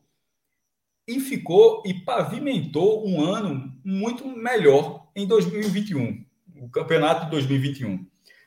Por quê? Por exemplo, a galera ter uma noção, a galera que acompanha o esporte talvez saiba mais, mas quem vem de fora, é, em 2020 teve o tempo todo que era a, as broncas com, regula, com regularização de jogadores e problema de inscrição, porque o esporte estava devendo e tal. E não tinha de tirar dinheiro. Só levavam punição, aí faziam um acordo para pagar uma parcela e, e, e, o pagamento de uma parcela, ou seja, não da dívida inteira, se o caso o jogador aceitasse, porque o, o cara que está devendo precisa aceitar. Se o jogador aceitasse, aí abria uma brecha e o clube conseguia inscrever o jogador. E foi assim. Aí chegou um momento que não dava mais. E foi, por exemplo, o caso do André, foi, o caso já estava na FIFA muito alto, o esporte devendo 10 milhões. Como é que se paga 10 milhões de reais um clube quebrado? Pagou. O esporte ficou na primeira divisão, pegou dinheiro, o esporte pagou. Esporte pagou a dívida de André. Aquela, a dívida daquele momento e pagou mais de alguns jogadores que era do CNRD. Então, é... e isso ainda sobrou algum, algum dinheiro para formar um elenco que trouxe. A gente vai falar da montagem do elenco do futebol, que, que foi um aprendizado, o elenco de ataque que o esporte montou esse ano onde nenhum jogador se apresenta para jogar, e o único que se apresenta para jogar é uma negação, que é Trellis. Fisicamente é o único que consegue jogar todas as partidas, mas infelizmente ele é o pior de todos eles. E todos os outros que seriam em tese melhores não, não, não estão à disposição, já saíram, enfim. É, mas o esporte teve uma capacidade melhor para fazer isso. Já a Ventura, por exemplo, que chegou no brasileiro e acertou tudo, estava com o contrato renovado. Era o Jair Ventura do começo do ano. É, e o clube, mas é o clube teve problemas de amadorismo. Foi o ano, o ano todo se complicou. Até acabei de Fred, quando a gente estava falando, acabei de colocar no estava até corrigindo aqui o post sobre o rebaixamento. Esse é, vou detalhar mais, obviamente, os números mais para frente, né? A gente está falando mais análise da, do rebaixamento, mas tem os números do, sobre, sobre a queda. Essa é a sexta vez que o esporte cai. E o que dá para dizer assim que o time era um time para ser rebaixado, era um time ruim, mas que fora de campo na história do esporte, desde que eu acompanho, eu nunca vi o clube é, colocar tantos elementos para minar. Tipo, é, não é, nem de forma proposital, não, tá? Assim, porra, o cara, se o cara é esporte, o cara não vai fazer isso para quebrar o esporte, não é isso que eu quero dizer, não. Mas assim, mas um trabalho mal feito, decisões equivocadas, falta de preparação, tudo isso, ou seja, o cara pode até ter a boa vontade, ó, oh, eu sou esporte, eu quero ajudar, mas não tem, não tem capacidade, enfim, tem 10 ruins, enfim, a soma disso tudo vendo por esse, e vendo por esse lado. Eu nunca vi na minha vida, eu nunca tinha visto, né, que agora aconteceu, eu nunca tinha visto na minha vida tantas decisões equivocadas é, e, e venais em relação a, a, ao futebol do clube. Assim, o esporte teve duas. Depois que terminou o Campeonato Brasileiro de, de 2020, ou seja, a temporada de 2020, o esporte teve duas eleições para presidente os dois presidentes que foram eleitos renunciaram. isso é, isso é um esse renu... ano. Isso é esse um ano. renunciou e o outro se licenciou, né? É, meu irmão, mas aí quem quiser que você, quem, quem, quem quiser que você abrace com essa terminologia aí, aí é, é, pô, vai voltar? Não vai voltar nunca mais, Fred. Essa, é licença, é licença, aquela licença prêmio, volta nunca mais. Não, ele tem a licença vence daqui a pouco, então acho que ele tem até janeiro fevereiro para decidir se volta ou não. Se Leonardo Lopes eu acho que não volta. Esporte, eu será acho que não uma volta. surpresa assim muito grande. Então é renúncia assim, é... É. Agora tá com o Yuri Romão, acho que até acho que é, é, seria até ruim. Na verdade é melhor que com o Yuri Romão nesse momento. É, mas assim, o esporte teve duas eleições, dois presidentes que saíram, os presidentes eleitos saíram, pouquinho, pouco tempo depois, tipo, um durou um mês, outro durou acho que é, não sei quanto, eu até coloquei isso no blog quantos dias foi, mas foi muito pouco tempo. Os, aí, no caso do, do, da primeira chapa, o vice saiu na hora que o presidente saiu, ou seja, por isso teve que convocar logo uma nova eleição. No meio disso, teve um cidadão completamente despreparado, presidente do conselho, querendo ser o presidente do esporte, a, a ponto de chamar jogador de canalha. Porra, veja só, no futebol já vi assim, meu irmão, na hora que tu chama o jogador de canalha, não tem. E não, não existe um jogador que escute um negócio desse e a partir disso o time se transforma numa coisa boa, não. Não tem como. Simplesmente, não, não se isso já aconteceu, eu não lembro. Um, um, uma pessoa que preside um clube chamar jogador de canalha, assim, é, é nunca mexeu com futebol, porra. Assim, é um negócio assim inacreditável. Vieram os atrasos salariais, com as, até que se firmou um acordo de pagar 70% dos salários para não mais atrasar os salários, mas só pagar 70% dos salários, porque 30% seriam pagos com a premiação da permanência, da permanência, que caberia, seria suficiente, mas o time não mas, mas o time acabou de ser rebaixado. Ou seja, esses últimos três meses, três ou quatro meses que o esporte está pagando 70%, os 30%. Não, acho dessa... que com a, nova, com, com, a nova diretoria esse acordo caiu, viu, Cássio? Quando começou a pagar 100%, até do esse acordo isso, foi, Esse acordo foi da gestão ainda de, de Daquela gestão, não, já, da gestão já, de Milton, né? Não, não, não. Já foi na nova. Foi, foi Nelo Campos que fechou. Foi Nelo Campos que fechou com o Thiago Neves essa, eleição. Pode ter caído com o Yuri, mas já foi né? com a gestão nova. Já, já foi com a gestão nova, já foi com o Nelo Campos. É, e fica essa bomba agora, porque o esporte foi rebaixado, o, o, o Z4 não tem direito. Inclusive, vale até uma, uma curiosidade. Na hora do arbitral foi, foi votado isso se os quatro rebaixados teriam direito, nessa, nessa edição, a um percentual dos 30% da cota de transmissão que, que vale como premiação. Porque no ano passado não teve. Tinha que ser unanimidade. 19 clubes, até o Flamengo, que é o atual bicampeão, por exemplo, votou a favor. Disse, ó, quem cair tem direito de pegar uma parte desse 30%. Só um time votou contra. Foi o Atlético Paranaense. Se o Atlético for rebaixado, se ele, o Atlético for rebaixado, ele não vai ter direito a uma, uma, a uma cota, sendo que ele foi o único e o causador dessa cota não valer dinheiro. Só para deixar o parênteses disso. Mas, enfim, no caso, o esporte não terá, será um problema para 2022. É, vai ter que ver alguma revelação para fazer esse caixa. E dentro de campo, o time teve três treinadores, dois na, na primeira divisão.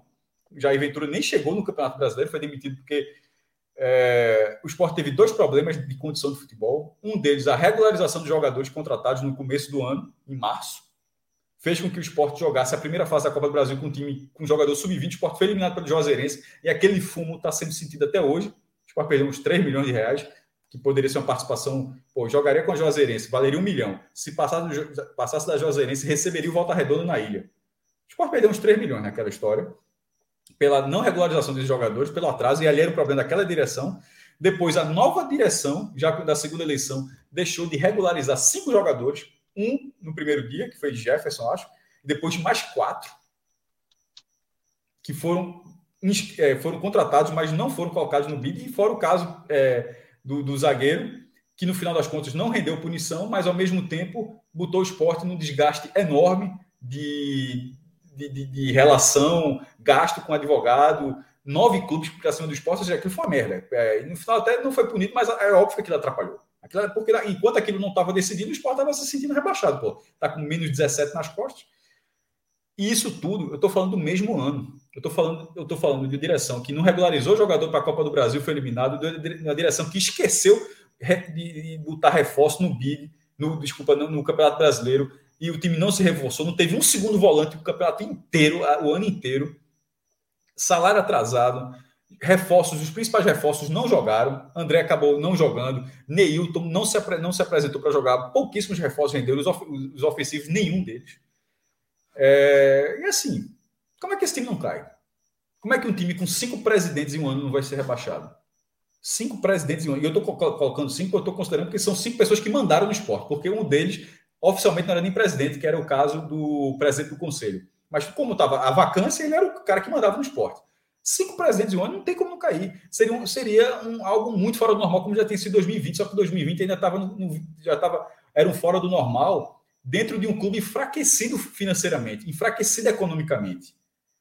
Fora do normal agora foi politicamente, ou seja, o ambiente do esporte não foi não foi a finança do esporte, não foi é, a, a, o, a situação econômica do clube muito grave, mas não foi exatamente a situação econômica do clube que colocou o clube nesse buraco.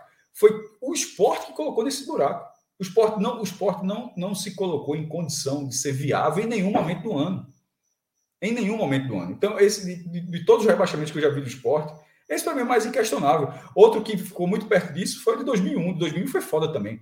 É, quando perde a Copa do Nordeste do Bahia, vai para o Campeonato Brasileiro, era Luciano Bivar, irmão de Milton, renunciou e aí o Sport terminou com quatro meses de salário atrasado, saiu tudo, fechou a base. Fechou, quando eu falo fechar a base, galera, fechou a base mesmo. O Sport não teve categoria de base, que foi na época que teve a mudança para a Lei Pelé E o ex-presidente do esporte, na época, ele se enganou em relação à interpretação que quebrou o passe, né? Seria que nunca mais, para quem tem categoria de base, você não vai revelar o jogador. E na verdade tinha como você não vai gerar receita. Era só você fazer contratos amarrados. Se você faz um contrato de três anos e o cara foi uma grande revelação, alguém só tira esse jogador se ele pagar a rescisão contratual. E na época não se pensou isso.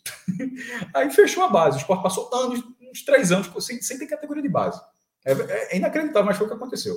Então, aquele o esporte foi lanterna, foi 28 no campeonato com 28. 2018, toda aquela lambança de Arnaldo Barros terminou endividado, mas o time não era tão ruim.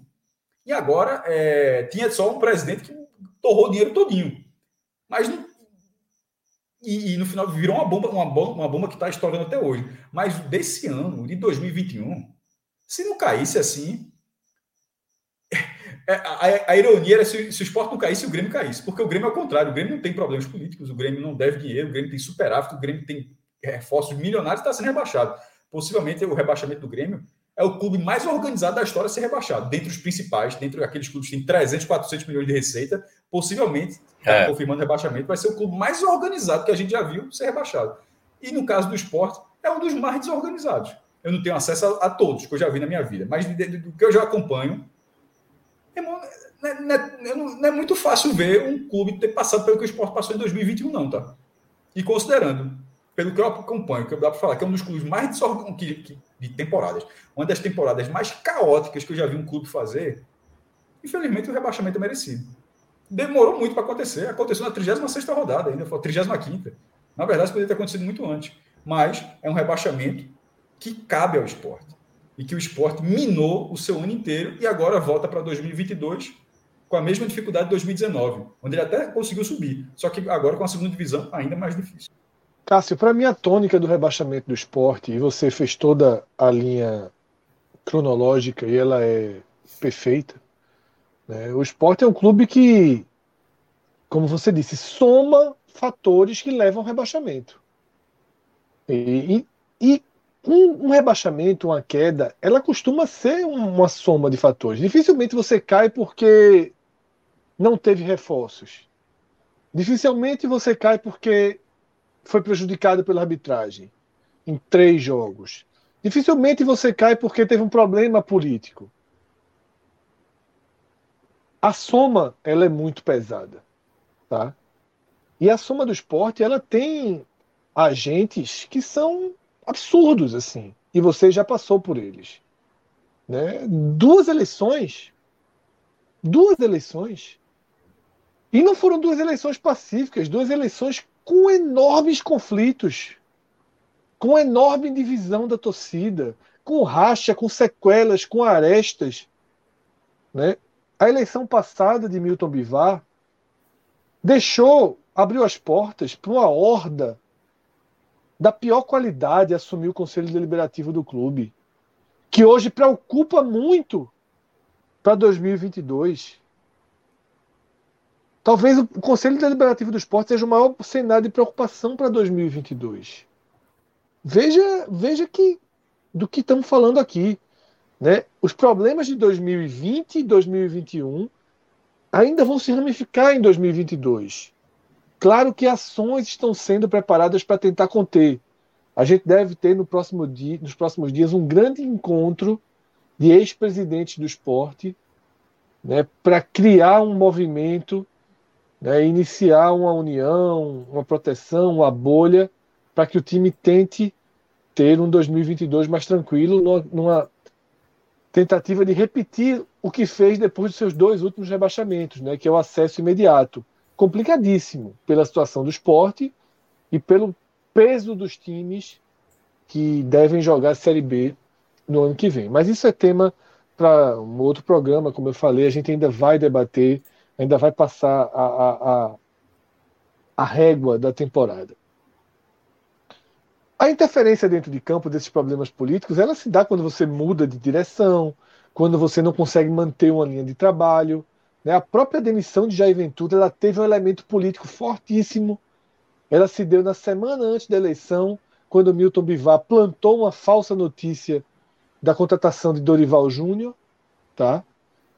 E a demissão de Jair Ventura, que tem uma ligação política, também tem uma ligação econômica, quando Jair Ventura não teve mais da metade do seu elenco para colocar em campo na Copa do Nordeste, na Copa do Brasil. O Sport foi o último lugar do seu grupo na Copa do Nordeste. O Sport não passou da primeira fase da Copa do Brasil. Nas duas competições, utilizando várias vezes um time formado por garotos da base, e não são garotos da base como está usando agora, não. Everton, Mikael, Gustavo, são garotos da base que a gente não sabia o nome. São garotos da base que nunca tinham entrado para jogar.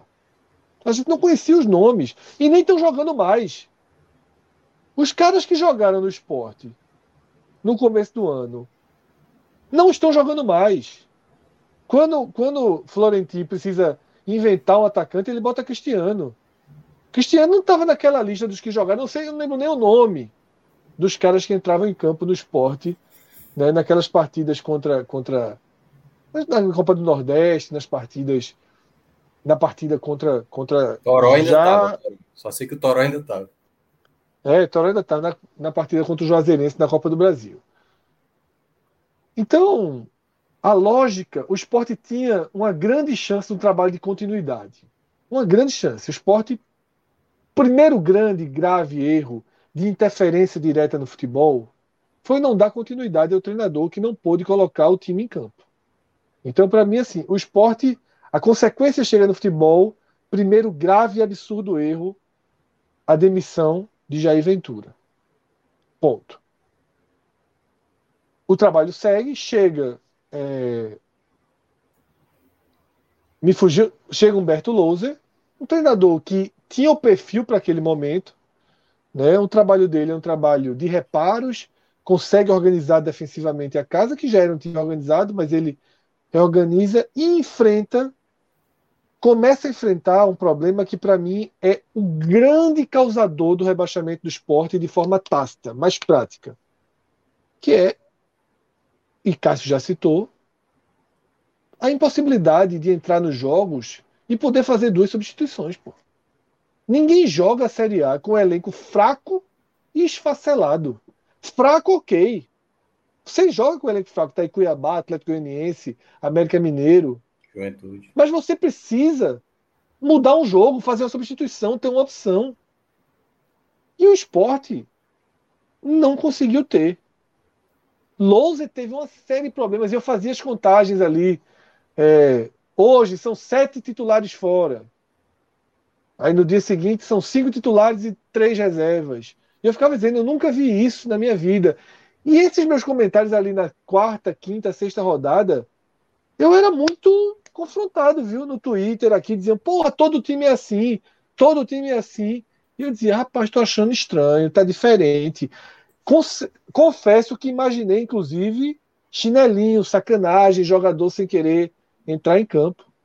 E ali eu estava batendo nessa tese muitas vezes para tentar identificar se havia isso. Porque para mim não é normal você ter você não ter um elenco para jogar o campeonato. Né? E para complicar, para terminar de fuder, Louser fez uma gestão muito atrapalhada do pouco que tinha. Porque ele ali tinha Gustavo e acionava pouquíssimo, ele ali tinha Mikael e acionava pouquíssimo, ele ali tinha Zé Wellison e demorou muito para parar de, de, criar uma regra na cabeça dele que Zé Wellison e Marcão não poderiam jogar juntos. Né? O esporte tinha uma negociação com segundos volantes que nunca vieram, o esporte terminou o ano. Quando contratou o segundo volante não escreveu, né? ainda teve a pataquada né, de ausência de reforços, reforçou, não escreveu. São muitos erros, tá? E aí, Humberto Louser, sem presidente, o esporte patinou demais ali no momento da demissão de Louser. Né? Patinou um pouco, perdeu alguns, alguns dias importantes. Apostou num técnico que é uma aposta, né? e Florentin não conseguiu trazer o efeito que era necessário para evitar o rebaixamento, que era o efeito imediato. Né? Chega, resolve, depois ele conseguiu uma sequência de vitórias. Depois o trabalho dele começou a fluir. E aí, não, não por coincidência, data da saída de André e Thiago Neves, que ajudou, essas duas saídas ajudaram o Florentino a ter um time titular, mas ampliaram a dificuldade do banco de reserva. Sinceramente, sinceramente, eu acho que se o esporte fosse um time que tivesse os jogadores que contratou sentadinhos no banco de reserva, ou jogando, ou os titulares seriam outros e teríamos os atuais titulares no banco de reservas, o esporte estaria hoje na mesma briga que está o Cuiabá, que está o Juventude, que está o Bahia. Eu sinceramente acho que apesar de tudo, Cássio, apesar de tudo, Minhoca, de todos os erros políticos, de toda a crise, de tudo, se Florentino tivesse os jogadores que estão no clube, eu não estou falando quem saiu, não. Estou falando Everaldo, Bácia, tá? Neilton. Se esses caras estivessem jogando e for, se os reforços que chegaram pudessem ter sido inscritos e Florentino pudesse ter um volante para fazer a substituição, eu acho que o Sport teria aí os pontos necessários para brigar. 2021 e, o volante ser Ronaldo ainda é, é, é foda. Até mesmo porque, aí, só para complementar o que vocês mencionaram, o esporte chegou a fazer nesses últimos jogos, mesmo não vencendo, boas partidas. Né? O jogo aqui na Arena Castelão contra o Ceará, jogo demais, o João Ricardo sendo o melhor goleiro. Então, assim, esse, esse esporte, se tivesse é, talvez ali um momento mais chave de, de tirar o loser. É porque, lembra, teve um momento que ele, ele, ele já era para ter saído. E aí... Ele ia cair e ganhou o jogo para América. Pois Pô. é, exatamente. Aí se ponderou, tipo assim, as ausências, ele não tem. Porque ali, ali, Minhoca, foi quando mudou o presidente, tava tudo certo. Ó, vamos trazer. Lisca até já é. meio contactado, tá, vamos trazer um novo treinador. Correto. Aí o cara foi lá, Nelo no coisa, e ganhou do América. Isso. E aí e saiu aí... da zona de rebaixamento, não estava na zona. Não se esqueça que aquilo foi um debate aqui, lembra? Antes do jogo do América que foi eleição, o, de, o debate foi se ganhar do veja, se perdesse do América, era meio consumado que ele seria demitido, certo? Porque Nelo estava chegando ali como vice de futebol, já era o início da nova gestão. Então, assim, porra, Lousa já estava é. por, um, por um fio. E o debate era: se ganhar do América, e aí? Aí eu disse, aí ficou, é, é difícil, pô, se ganhar, eu teria tirado. Eu, ainda, eu, eu, nunca, eu ainda disse assim. Até porque se ganhar do América, possivelmente deve ser um, um gol de diferença no finzinho, sem fazer o gol. E foi exatamente o que aconteceu. assim, não queria. Eu, eu, gastei minha sorte todo dia, porque eu descrevi, descrevi do jeito que acabou sendo o jogo. Mas assim, é, é ruim tirar o treinador vencendo, é. Bastava ter convicção. Ali é, faltou. Por isso que eu falo que a direção. Não a direção, teve a convicção, a, a, não direção, teve a convicção. Não, é, mas era bater, porra. E só para lembrar, não, não é que você esperava de Nelo, você esperava de Nelo convicção. Ele, ele, ele era. É, ali existia, Cássio, um cenário, ali existia um cenário que aí é importante citar, tá? Como terminou o jogo, eu acho abraçar em campo. É, eu acho que Nelo, eu acho que Nelo fez um, porra, foi horrível. Agora ali existe um cenário que não pode ser desconsiderado. Aquele jogo é o jogo dos jogadores chamados de canalhas. É, Isso, foi essa partida. Exatamente, foi. E quem fez o time entrar em campo, quem segurou tudo, foi Loser.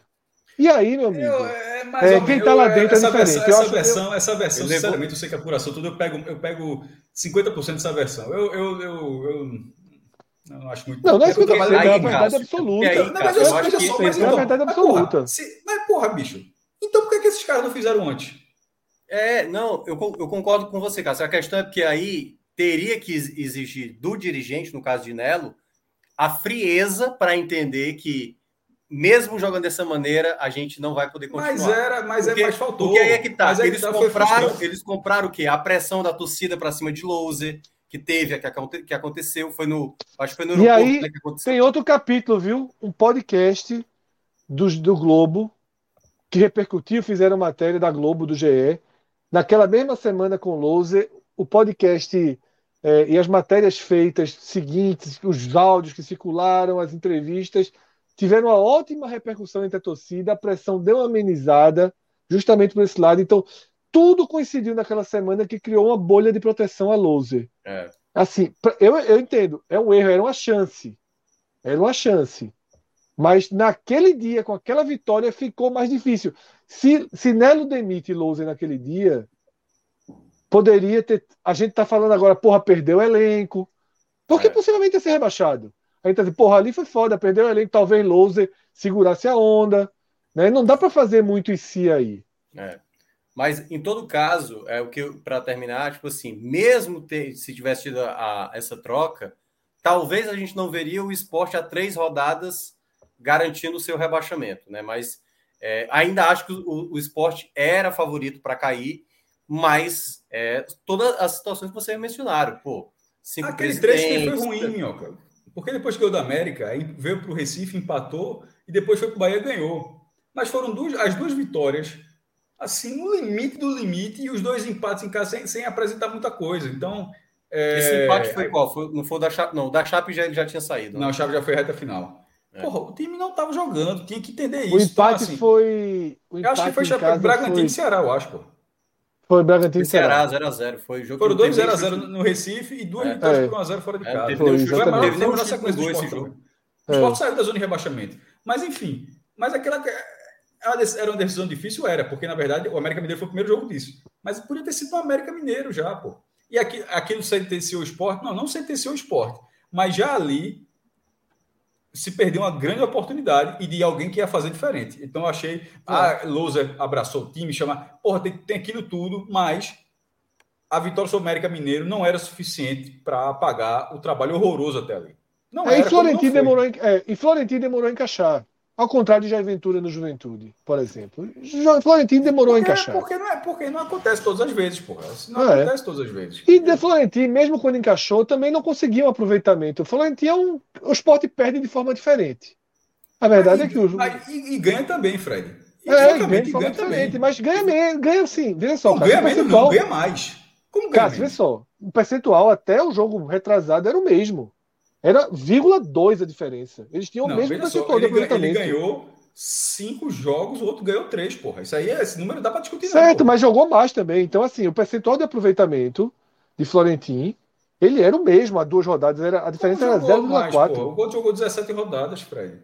Cássio, veja só. De... Veja só. estreou na 19 e já jogou Cássio, agora. Isso foi publicado, não fui eu, não. Sim, o percentual. Mas, mas eu tô falando de vitória, você falou que ganhou mais, essa conta não bate. Você, você pode, não, não veja só, o percentual dos dois. Não, o percentual dos dois o percentual dos dois era basicamente o mesmo antes do jogo contra o Bahia.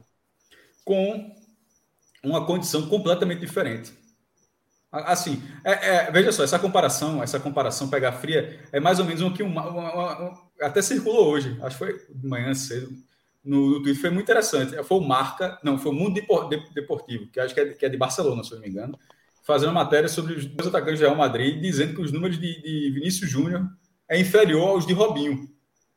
Aí, é, Fernando Kalash, que é um é, é, brasileiro, mas que trabalha na, na Espanha há muito, muito tempo, respondeu o jornal e a resposta foi muito boa. Ele disse, pô, bicho, olha só, você pegar os primeiros X jogos de um, primeiros X jogos de outro, tem, mas tem toda uma, uma, relação sobre essas partidas. As partidas de Robinho, é, ele era titular em quase todos os jogos, enquanto Vinícius, ele entrava no meio da partida. Vinícius chegou com 17 anos, o outro cara chegou já com 22, consagrado já, o outro chegou, é, Robinho chegou vice-campeão da Libertadores e campeão brasileiro no Santos, Vinícius Júnior mal jogava, entrava no time principal do Flamengo. Então, você simplesmente ignorar o contexto, eu estou dando esse comparativo, porque foi algo que, assim, muito gritante, e, e embora se estivesse falando de 100 jogos, no universo de 100 jogos, mas há, uma, há um contexto ali. Porra, ó, esse cara fez 100 jogos... Né?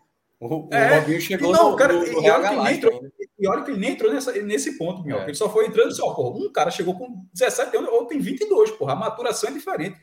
Um joga mais time titular, minutagem, e outro entra faltando 15. Então, nesse caso, o que é Loser comparado com o Florentino?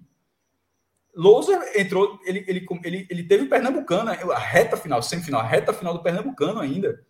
Ele teve um clube é, com mais receita, com mais capacidade ele teve, ele, te, ele teve jogador, ele teve, é, mesmo que Thiago Neves e André tenham, no final das contas, tenham sido um fator ruim para essa campanha, ele tem esses jogadores, mas não conseguiu utilizá-los de forma boa, eles também não renderam, e ele não conseguiu escantear esses jogadores também. não conseguiu, mas aí é o problema do treinador, o treinador não conseguiu.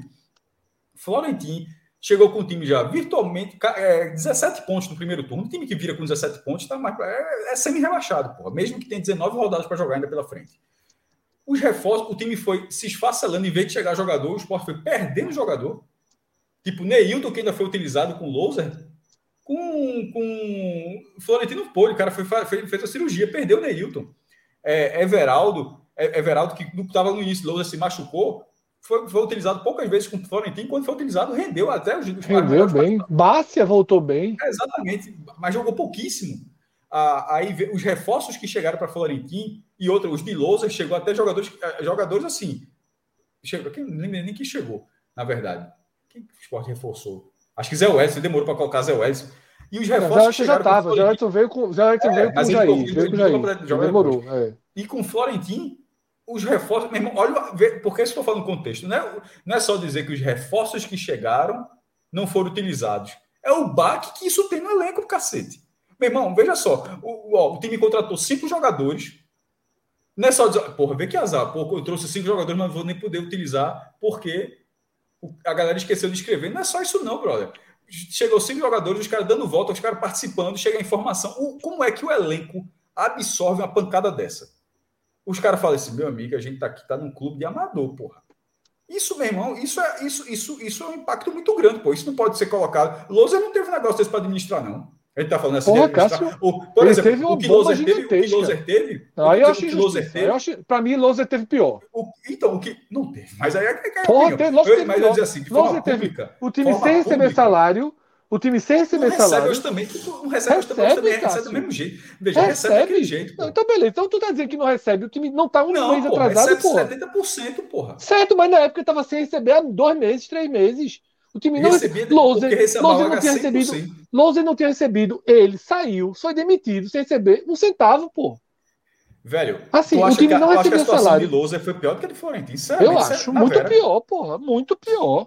Eu ia dizer assim, eu ia falar da questão. Porra, só para terminar minha frase. Caralho, era ficar... o caos sem presidente, não tinha, não tinha quem reportar. Mesma coisa, pô, não ficou diferente. Mesma coisa. Não. Ficou, não, só, ele tinha que reportar. Um Caralho, pior. Veja, veja só. Veja só. Pode, você, pode, você pode achar que o presente era horrível, mas a, a, figura de comando sempre existiu. Nunca existiu um, nenhum momento que não tinha nem que fosse o, o presidente do conselho, mas havia. E o que eu ia dizer? Publicamente, o pior momento foi ele botar em campo um time que foi chamado de canalha. Isso, é, isso o Florentino teve. E, e eu, eu para mim isso faz muita diferença, porque eu tô acabando, assim como eu estou dizendo que o impacto de um elenco receber informação que os jogadores de reforço não vão poder jogar, isso aí é uma facada. Eu também acho que chegar só, meu irmão, o cara que preside o esporte chamou o time de canalha, chamou o jogador aqui de canalha. Eu acho que isso também, e esses caras ganharam o jogo. Assim. E na verdade, o esporte com o Florentino também acabou ganhando ponto também, né? Depois que os jogadores saíram, os caras, por algum, os caras conseguem render mesmo nessa adversidade. Mas, de uma forma geral, eu acho que a, a de Florentino foi muito mais acessível. E isso que a gente está falando, para deixar bem claro. A gente tá, quando eu digo muito mais acessível, é a merda com o tolete, certa situação. Nenhuma das duas situações, Fred, são, na verdade, situações é, minimamente preparadas para a primeira divisão. Ah, eu acho que o esporte é, cairia com um. estava na merda e outro estava no inferno. É. Aí você escolhe o que era pior ali. Na verdade, assim, ele está medindo duas situações que são. É.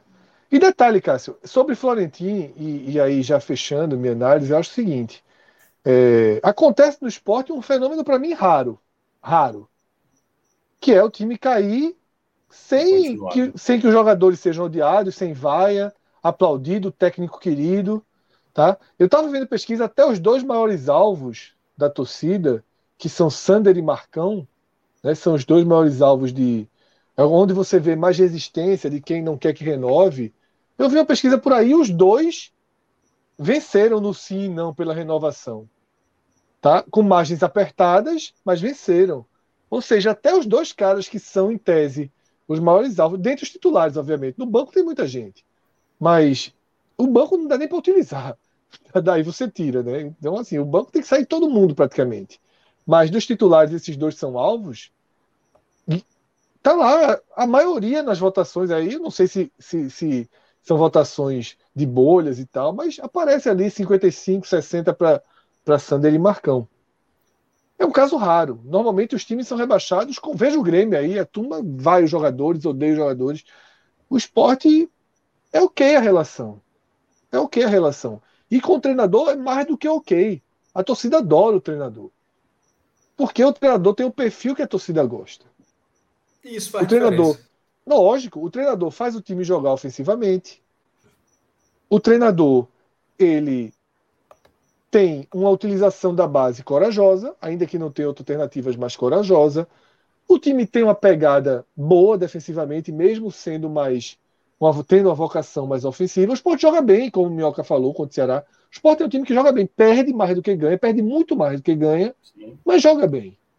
Né? Até porque perde porque está jogando um campeonato do qual, tecnicamente, ele é abaixo dos adversários.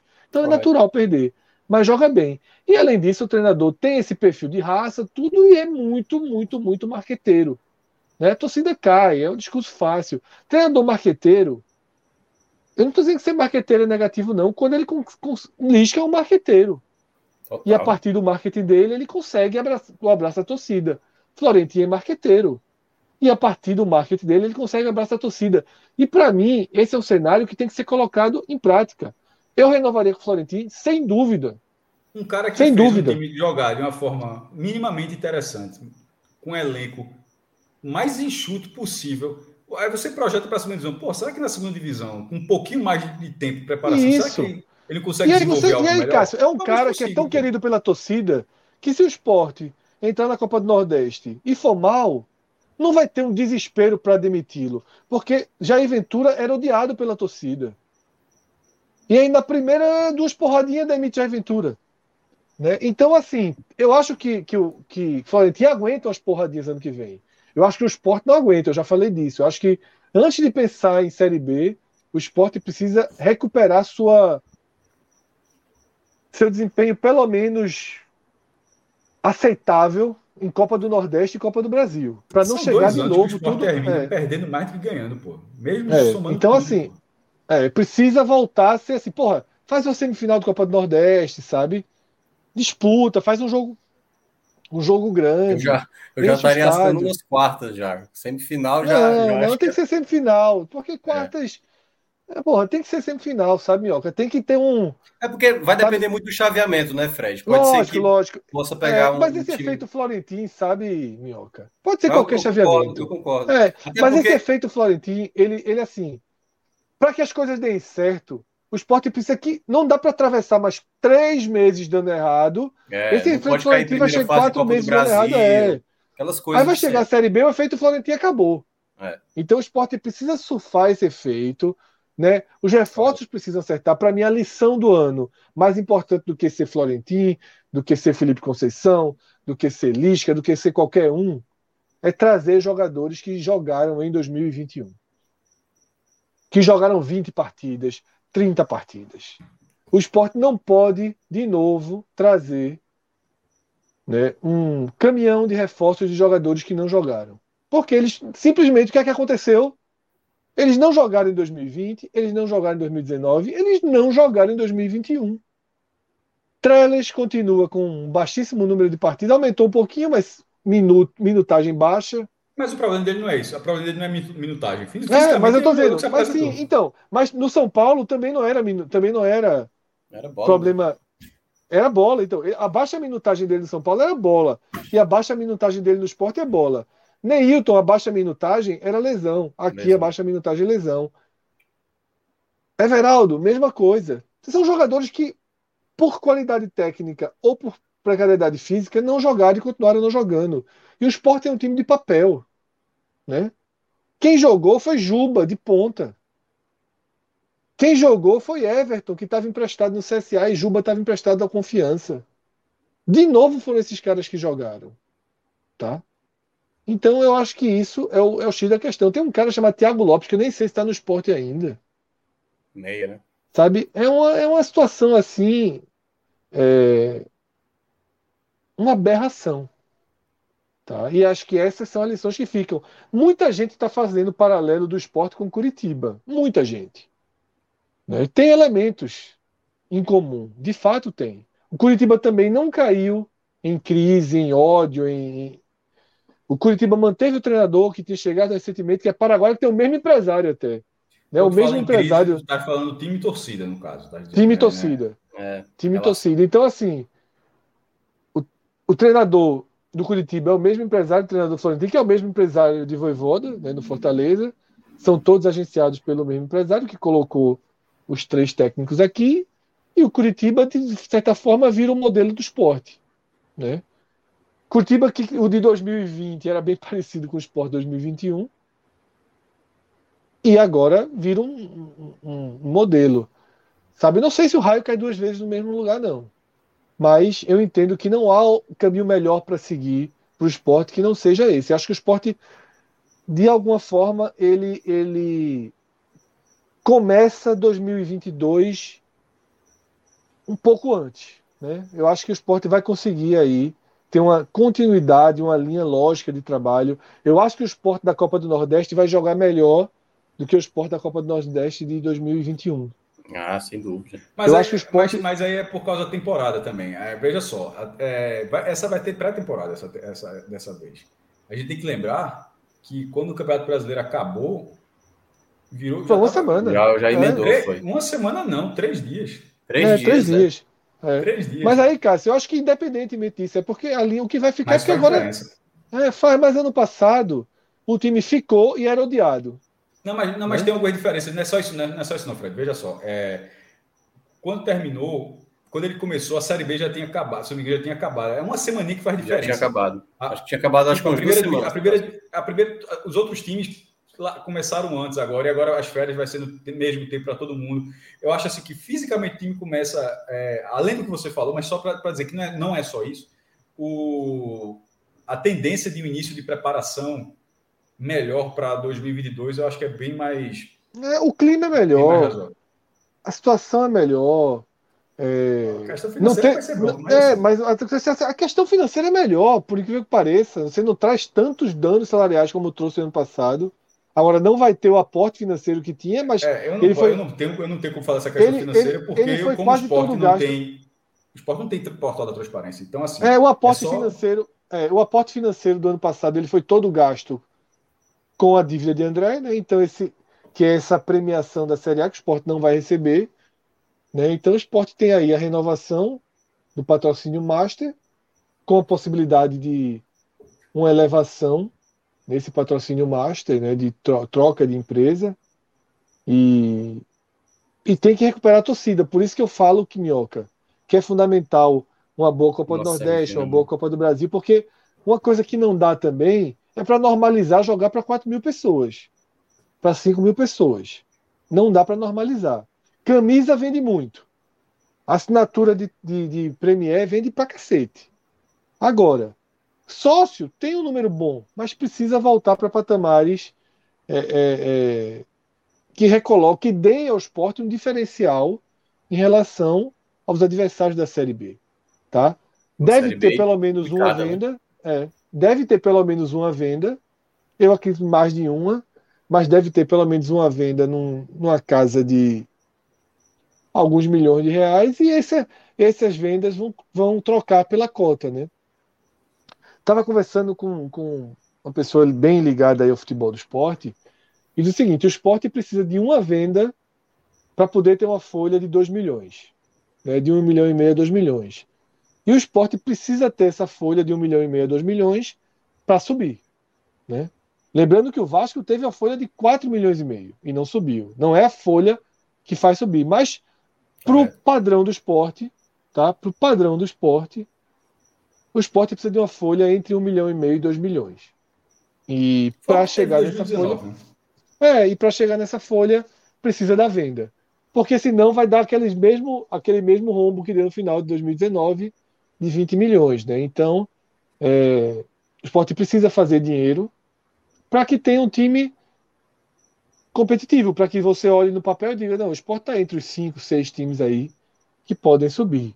Né? Tem jogadores importantíssimos que vai ter que lutar para ficar, mas isso aí é tema de um outro programa que a gente vai fazer em breve, né? Mas fundamentalmente aí é, é, sabendo que tem contrato, mas o salário é muito alto, né? Então eu acho que se aparecer uma proposta, o esporte vai ter que se desfazer do jogador. E não é nem uma proposta para ganhar dinheiro, não. É uma proposta realmente para tirar o peso de um salário que é um dos maiores do elenco, mas tem contrato com o esporte, é jogador do esporte. E Zé Wellison, que é jogador do Atlético Mineiro, tem um salário muito alto também. Mas a permanência de Zé Wellison, para mim, teria que envolver outras questões e a gente deixa isso para depois.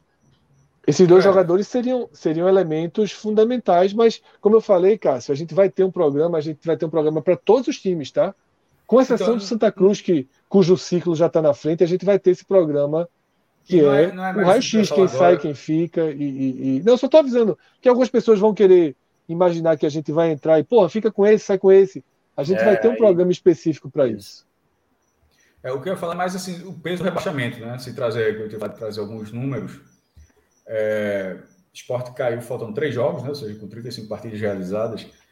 Considerando o, o, o recorte de 1988 para cá, é, quando o, o, o, sistema de acesso e rebaixamento foi implantado de fato no Campeonato Brasileiro, é, essa foi a sexta vez que o esporte foi rebaixado. Seis rebaixamentos em 34 anos. É, ou seja, ele jogou 28 na primeira, porque ele participou todos os outros anos. Né? O esporte não, o esporte nunca jogou na terceira.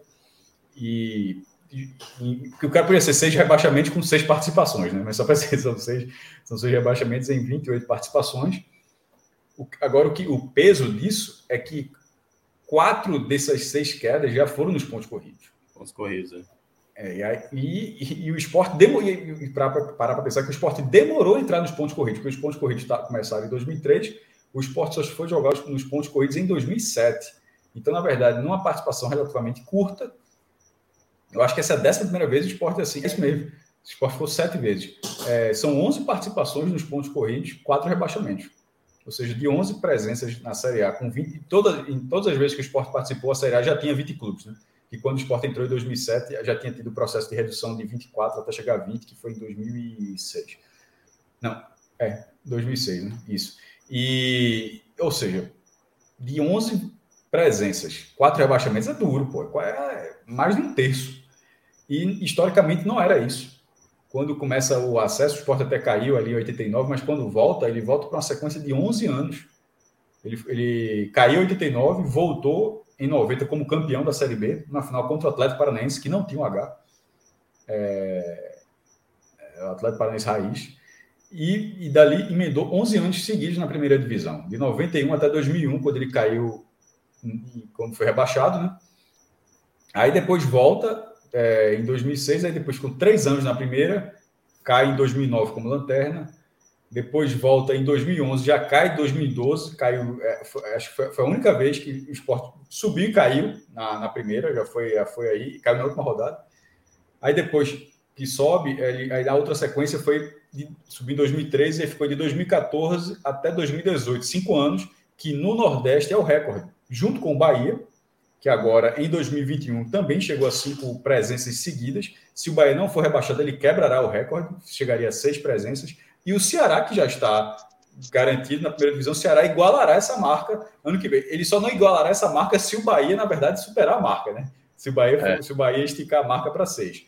Mas se o Bahia for rebaixado, significa que ano que vem já terá três times com cinco, com o Ceará tentando ir para a sexta e o Fortaleza, que também ficará, já estará na sua quarta seguida tentando chegar à marca de cinco.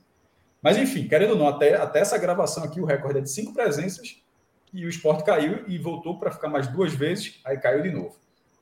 Então, assim, o que antes era absolutamente normal, a presença do esporte na primeira divisão, porque assim, 11 anos, tanto o, o rebaixamento de 2001 ele foi uma pancada muito grande no esporte, porque assim, era, não, era uma, não era uma realidade. Depois de 11 anos você está jogando aquilo ali, e considerando que são 11 anos basicamente na largada desse processo, que ali começou em 88, o time foi bem no campeonato, foi em sétimo lugar, caiu em 89, mas já voltou em 90. Ou seja, quando começa o sistema em 88 até 2001, o esporte tinha tido uma passagem na segunda divisão e como campeão. Então, é, ao esporte, aquela realidade era como se fosse aquilo. Mas a realidade se chocou de uma forma diferente, que quando ele cai em 2001, ele ficou cinco anos na segunda divisão. 2002, 2003, 2004, 2005, 2006. E quando ele já volta, o campeonato já é outra coisa onde a organização precisa ser muito maior, o campeonato é muito mais, muito mais extenso e é muito mais difícil, porque é, em alguns momentos caíram 2 de 20, ou em 2008 caíram 4 de 28, mas agora são 4 de 20. 4 de 20 é muito puxado. É, é, é uma explicação, também é uma explicação para essa maior para esse aumento na quantidade de rebaixamento, para essa aceleração nas quedas cada vez mais próximas. Antes você passava um tempão e agora tu cai e volta, cai e volta. Ficou assim, ficou ioiô. O esporte acabou virando um clube ioiô. E isso vale da parte ruim da primeira divisão, mas e na própria segunda divisão tem essa característica. Porque na segunda divisão, nos pontos corridos, o esporte jogou cinco vezes, subiu quatro. Então, assim, sempre tem aquela de que ah, agora vai ser difícil, ah, agora vai bater na terceira divisão. De repente pode bater, sei lá. Mas não é o normal do esporte. Inclusive, no único ano que ele não subiu, que foi 2010, Ele ficou em sexto. Porra, se você tem cinco participações nos pontos corridos na segunda divisão e a sua pior colocação é um sexto lugar, e nas outras quatro você subiu, é óbvio que você tem um histórico muito pesado para essa disputa. Agora, e 22 vai ser muito mais complicado. É, o único paralelo que eu falo, porque também é importante ressalvar que nessas, de todas essas participações, só uma delas o esporte não teve uma receita de base, uma receita basicamente de primeira divisão na segunda, que foi em 2019, mas subiu como vice-campeão. Por isso que eu trato aquele acesso como o maior acesso do esporte, que era um clube completamente esfacelado economicamente e conseguiu subir com a tranquilidade, subiu com quatro derrotas. Deixa eu até confirmar se foi isso mesmo. Acho que o Sport perdeu quatro jogos. É... Talvez tenha perdido a quinta na reta final. Não, não, foi, foram quatro mesmo. Foi. 17 vitórias, derrotas, 17, né? é. 17 vitórias, 17 empates e quatro derrotas. Perdeu menos que o Bragantino, que foi o campeão. Um negócio que empatou muito, né? Gutinho gosta de trabalhar com empate.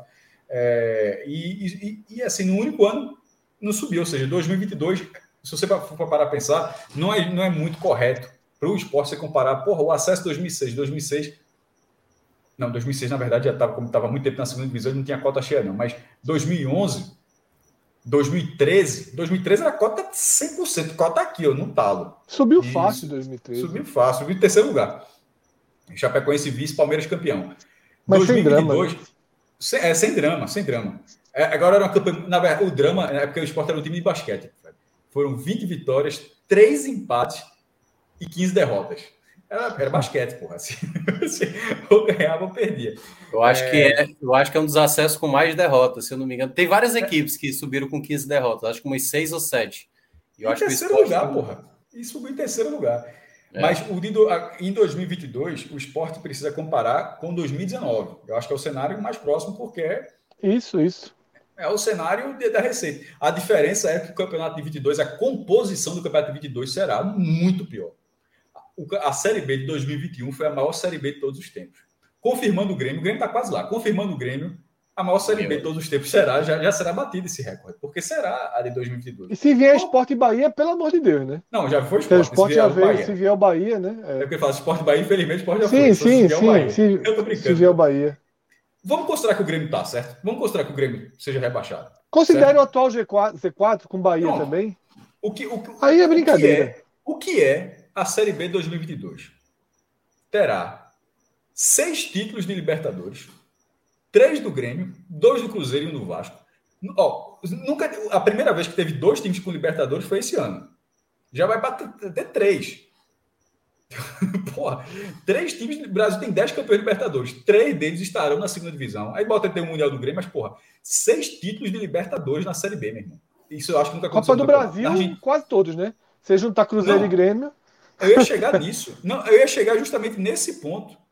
Porque eu ia contar a Copa do Brasil. Tem o risco de ter mais Copa do Brasil na Série B do que na Série A. Meu irmão, veja só. Tem, os dois maiores campeões estarão. Seis do Grêmio, Grêmio seis do Cruzeiro, cinco do Grêmio. Os dois maiores campeões estarão lá. Aí Mais bota uma do, do Vasco, 12. Uma do Esporte, 13. 13. Uma do Criciúma, caladinho ali, 14. Ah, o Juventude não tá, né? Se o é. Juventude chegar, são 15. Meu irmão, veja Se o Bahia só, passar o Juventude, fica 15. É, se o Bahia passar o Juventude, fica 15. Mas aí, por outro lado, se o Bahia ficar, são dois brasileiros. A mais. Aí tem, tem quatro do Cruzeiro, com. É, dois do Grêmio, né? Quatro do Vasco, 10. Dois do Grêmio, 12. Um do Esporte, 13. Um do Guarani, 14 dois do Bahia, 16. Aí tu fala, esse é o recorde? Talvez não seja.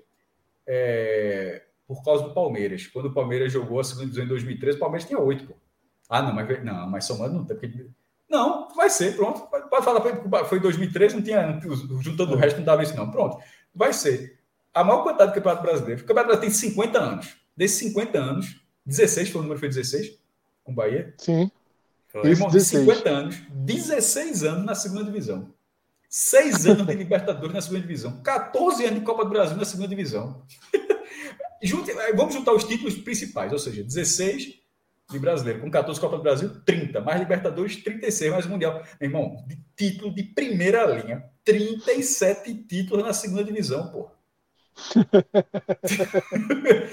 Meu irmão, veja só. Se quiser cruzar, a hora de assinar é essa, hein, Fred? Se quiser assinar, também para cruzar lá. Meu irmão, veja só, 37 títulos, 37 títulos de primeira linha. Aí, aí e, e, no, e, o que pode acontecer é ficar 36, né? Porque se tirar os dois do Bahia, coloca o Juventude ali, se for, ficaria. É uma loucura, porra. Então, assim. Rodrigo, para a gente fechar, teve, tiveram dois superchats aí, tá? Teve um antes do de Júlio Almeida. O de Júlio Almeida é Florentina joga por empate. É um risco. É, primeiro respondendo a Júlio Almeida, é muito cedo, é, né? Não, é, é muito cedo. Eu não sei se. É. Não acho não. Eu não sei. Vamos, vamos saber ano que vem. Cada... É. Ele pegou o esporte no all-in, então ele precisava fazer os jogos de all-in. De all Isso, perfeito. Ano que vem, ano que vem. Vamos, vamos deixar ver que rumo o esporte dele vai, vai, vai seguir, né? E o segundo superchat, Rodrigo? Vocês comentaram essa última Será que é de Renato Gaúcho? É, para mim vai dar conta ali daquele. daquele eu acho que o cara ali, jogar é, para galera. Acho que foi ali no marketing. Eu acho é. que ali ele. Ele pensou uma coisa, falou outra, porque foi muito sem né? foi muito de graça. Não, né? ele falou aquilo, ele falou aquilo que ficou puto com, porque um então, repórter que me fugiu o nome esclareceu, né? Porque ele falou aquilo. Acho e ele disse foi porque foi Igor Moura. Ele falou que ficou chateado com a postura de Renato no jogo contra o Grêmio e que ia dar, dizer as verdades na cara dele. Duvido que se Renato tivesse ganho a Libertadores, ele teria dado essa entrevista. Então, tá um pouquinho na cota aí que Florentino. Florentino vai ter que dosar um pouquinho isso, tá? Tá ótimo, comemorou ali com a torcida, tá ótimo. Eu acho que ele tá sendo importante para manutenção de um clima aceitável tá? De um clima bom até. Mas ele precisa dosar isso para não exagerar. Fala, Cássio. Só, só o negócio dos títulos ainda, só para não passar batido. Com a queda do Grêmio, vai ter Grêmio e Criciúma, final da Copa do Brasil de 91, Grêmio e Cruzeiro, final Grenal. da Copa do Brasil de 93, Grêmio e Esporte, final da Copa do Brasil de 89. Meu irmão, vai vendo. Além é... do Grenal, né? Que, que já que Batalha dos Aflitos e tal, tem várias. É, além de Grêmio, porque você vai ter uma, uma possível. Velho, é Grêmio e Cruzeiro eles jogaram a, final da, a semifinal da Libertadores de 2009, pô. Assim, é, é, um, é um negócio muito surreal, pô, se acontecer. Você, Cássio, você mencionou que o esporte igualou o número de rebaixamentos. Aliás, a equipe com mais rebaixamentos são pontos corridos, né? Ou não? Não, eu não, eu não tinha. Eu só fiz. Eu, o NE fez a matéria quando o Vitória caiu.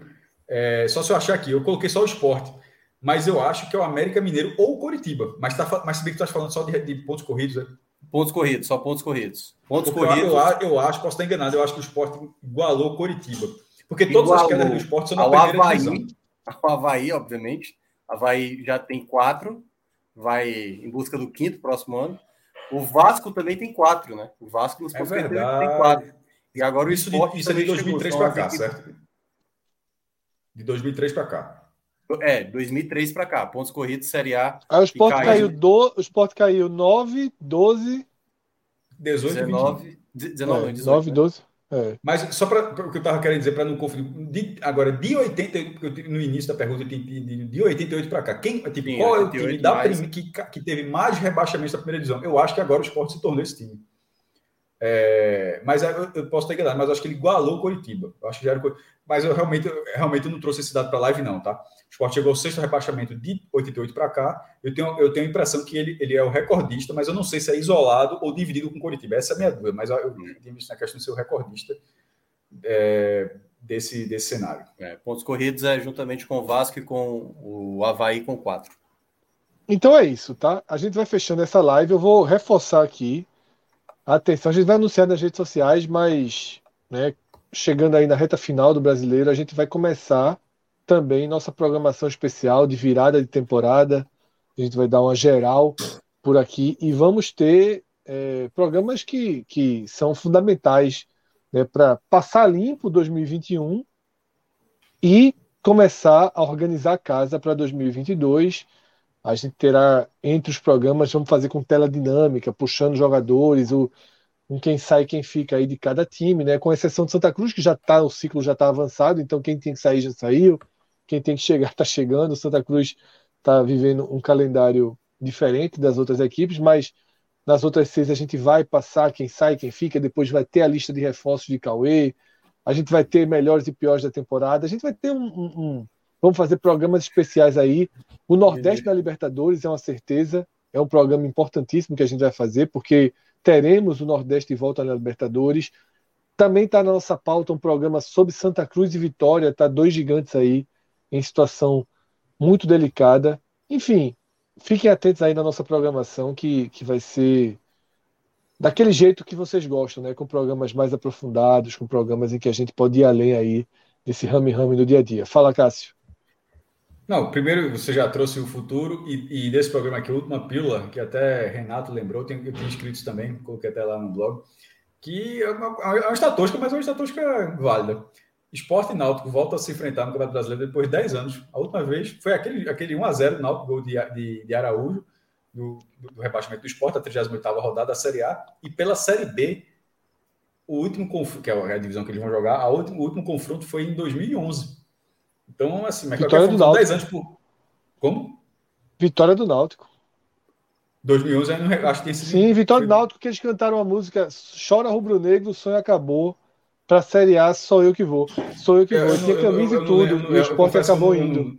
2011 é, eu não lembro o resultado. Porque o Sport chegou no não, jogo. Pô, o Sport chegou no jogo. Não, eu só estou explicando. O Sport chegou no jogo chave contra o Náutico, nos aflitos. Era um jogo considerado assim: se não ganhar, tá, não vai subir. E o Sport perdeu do Náutico esse jogo.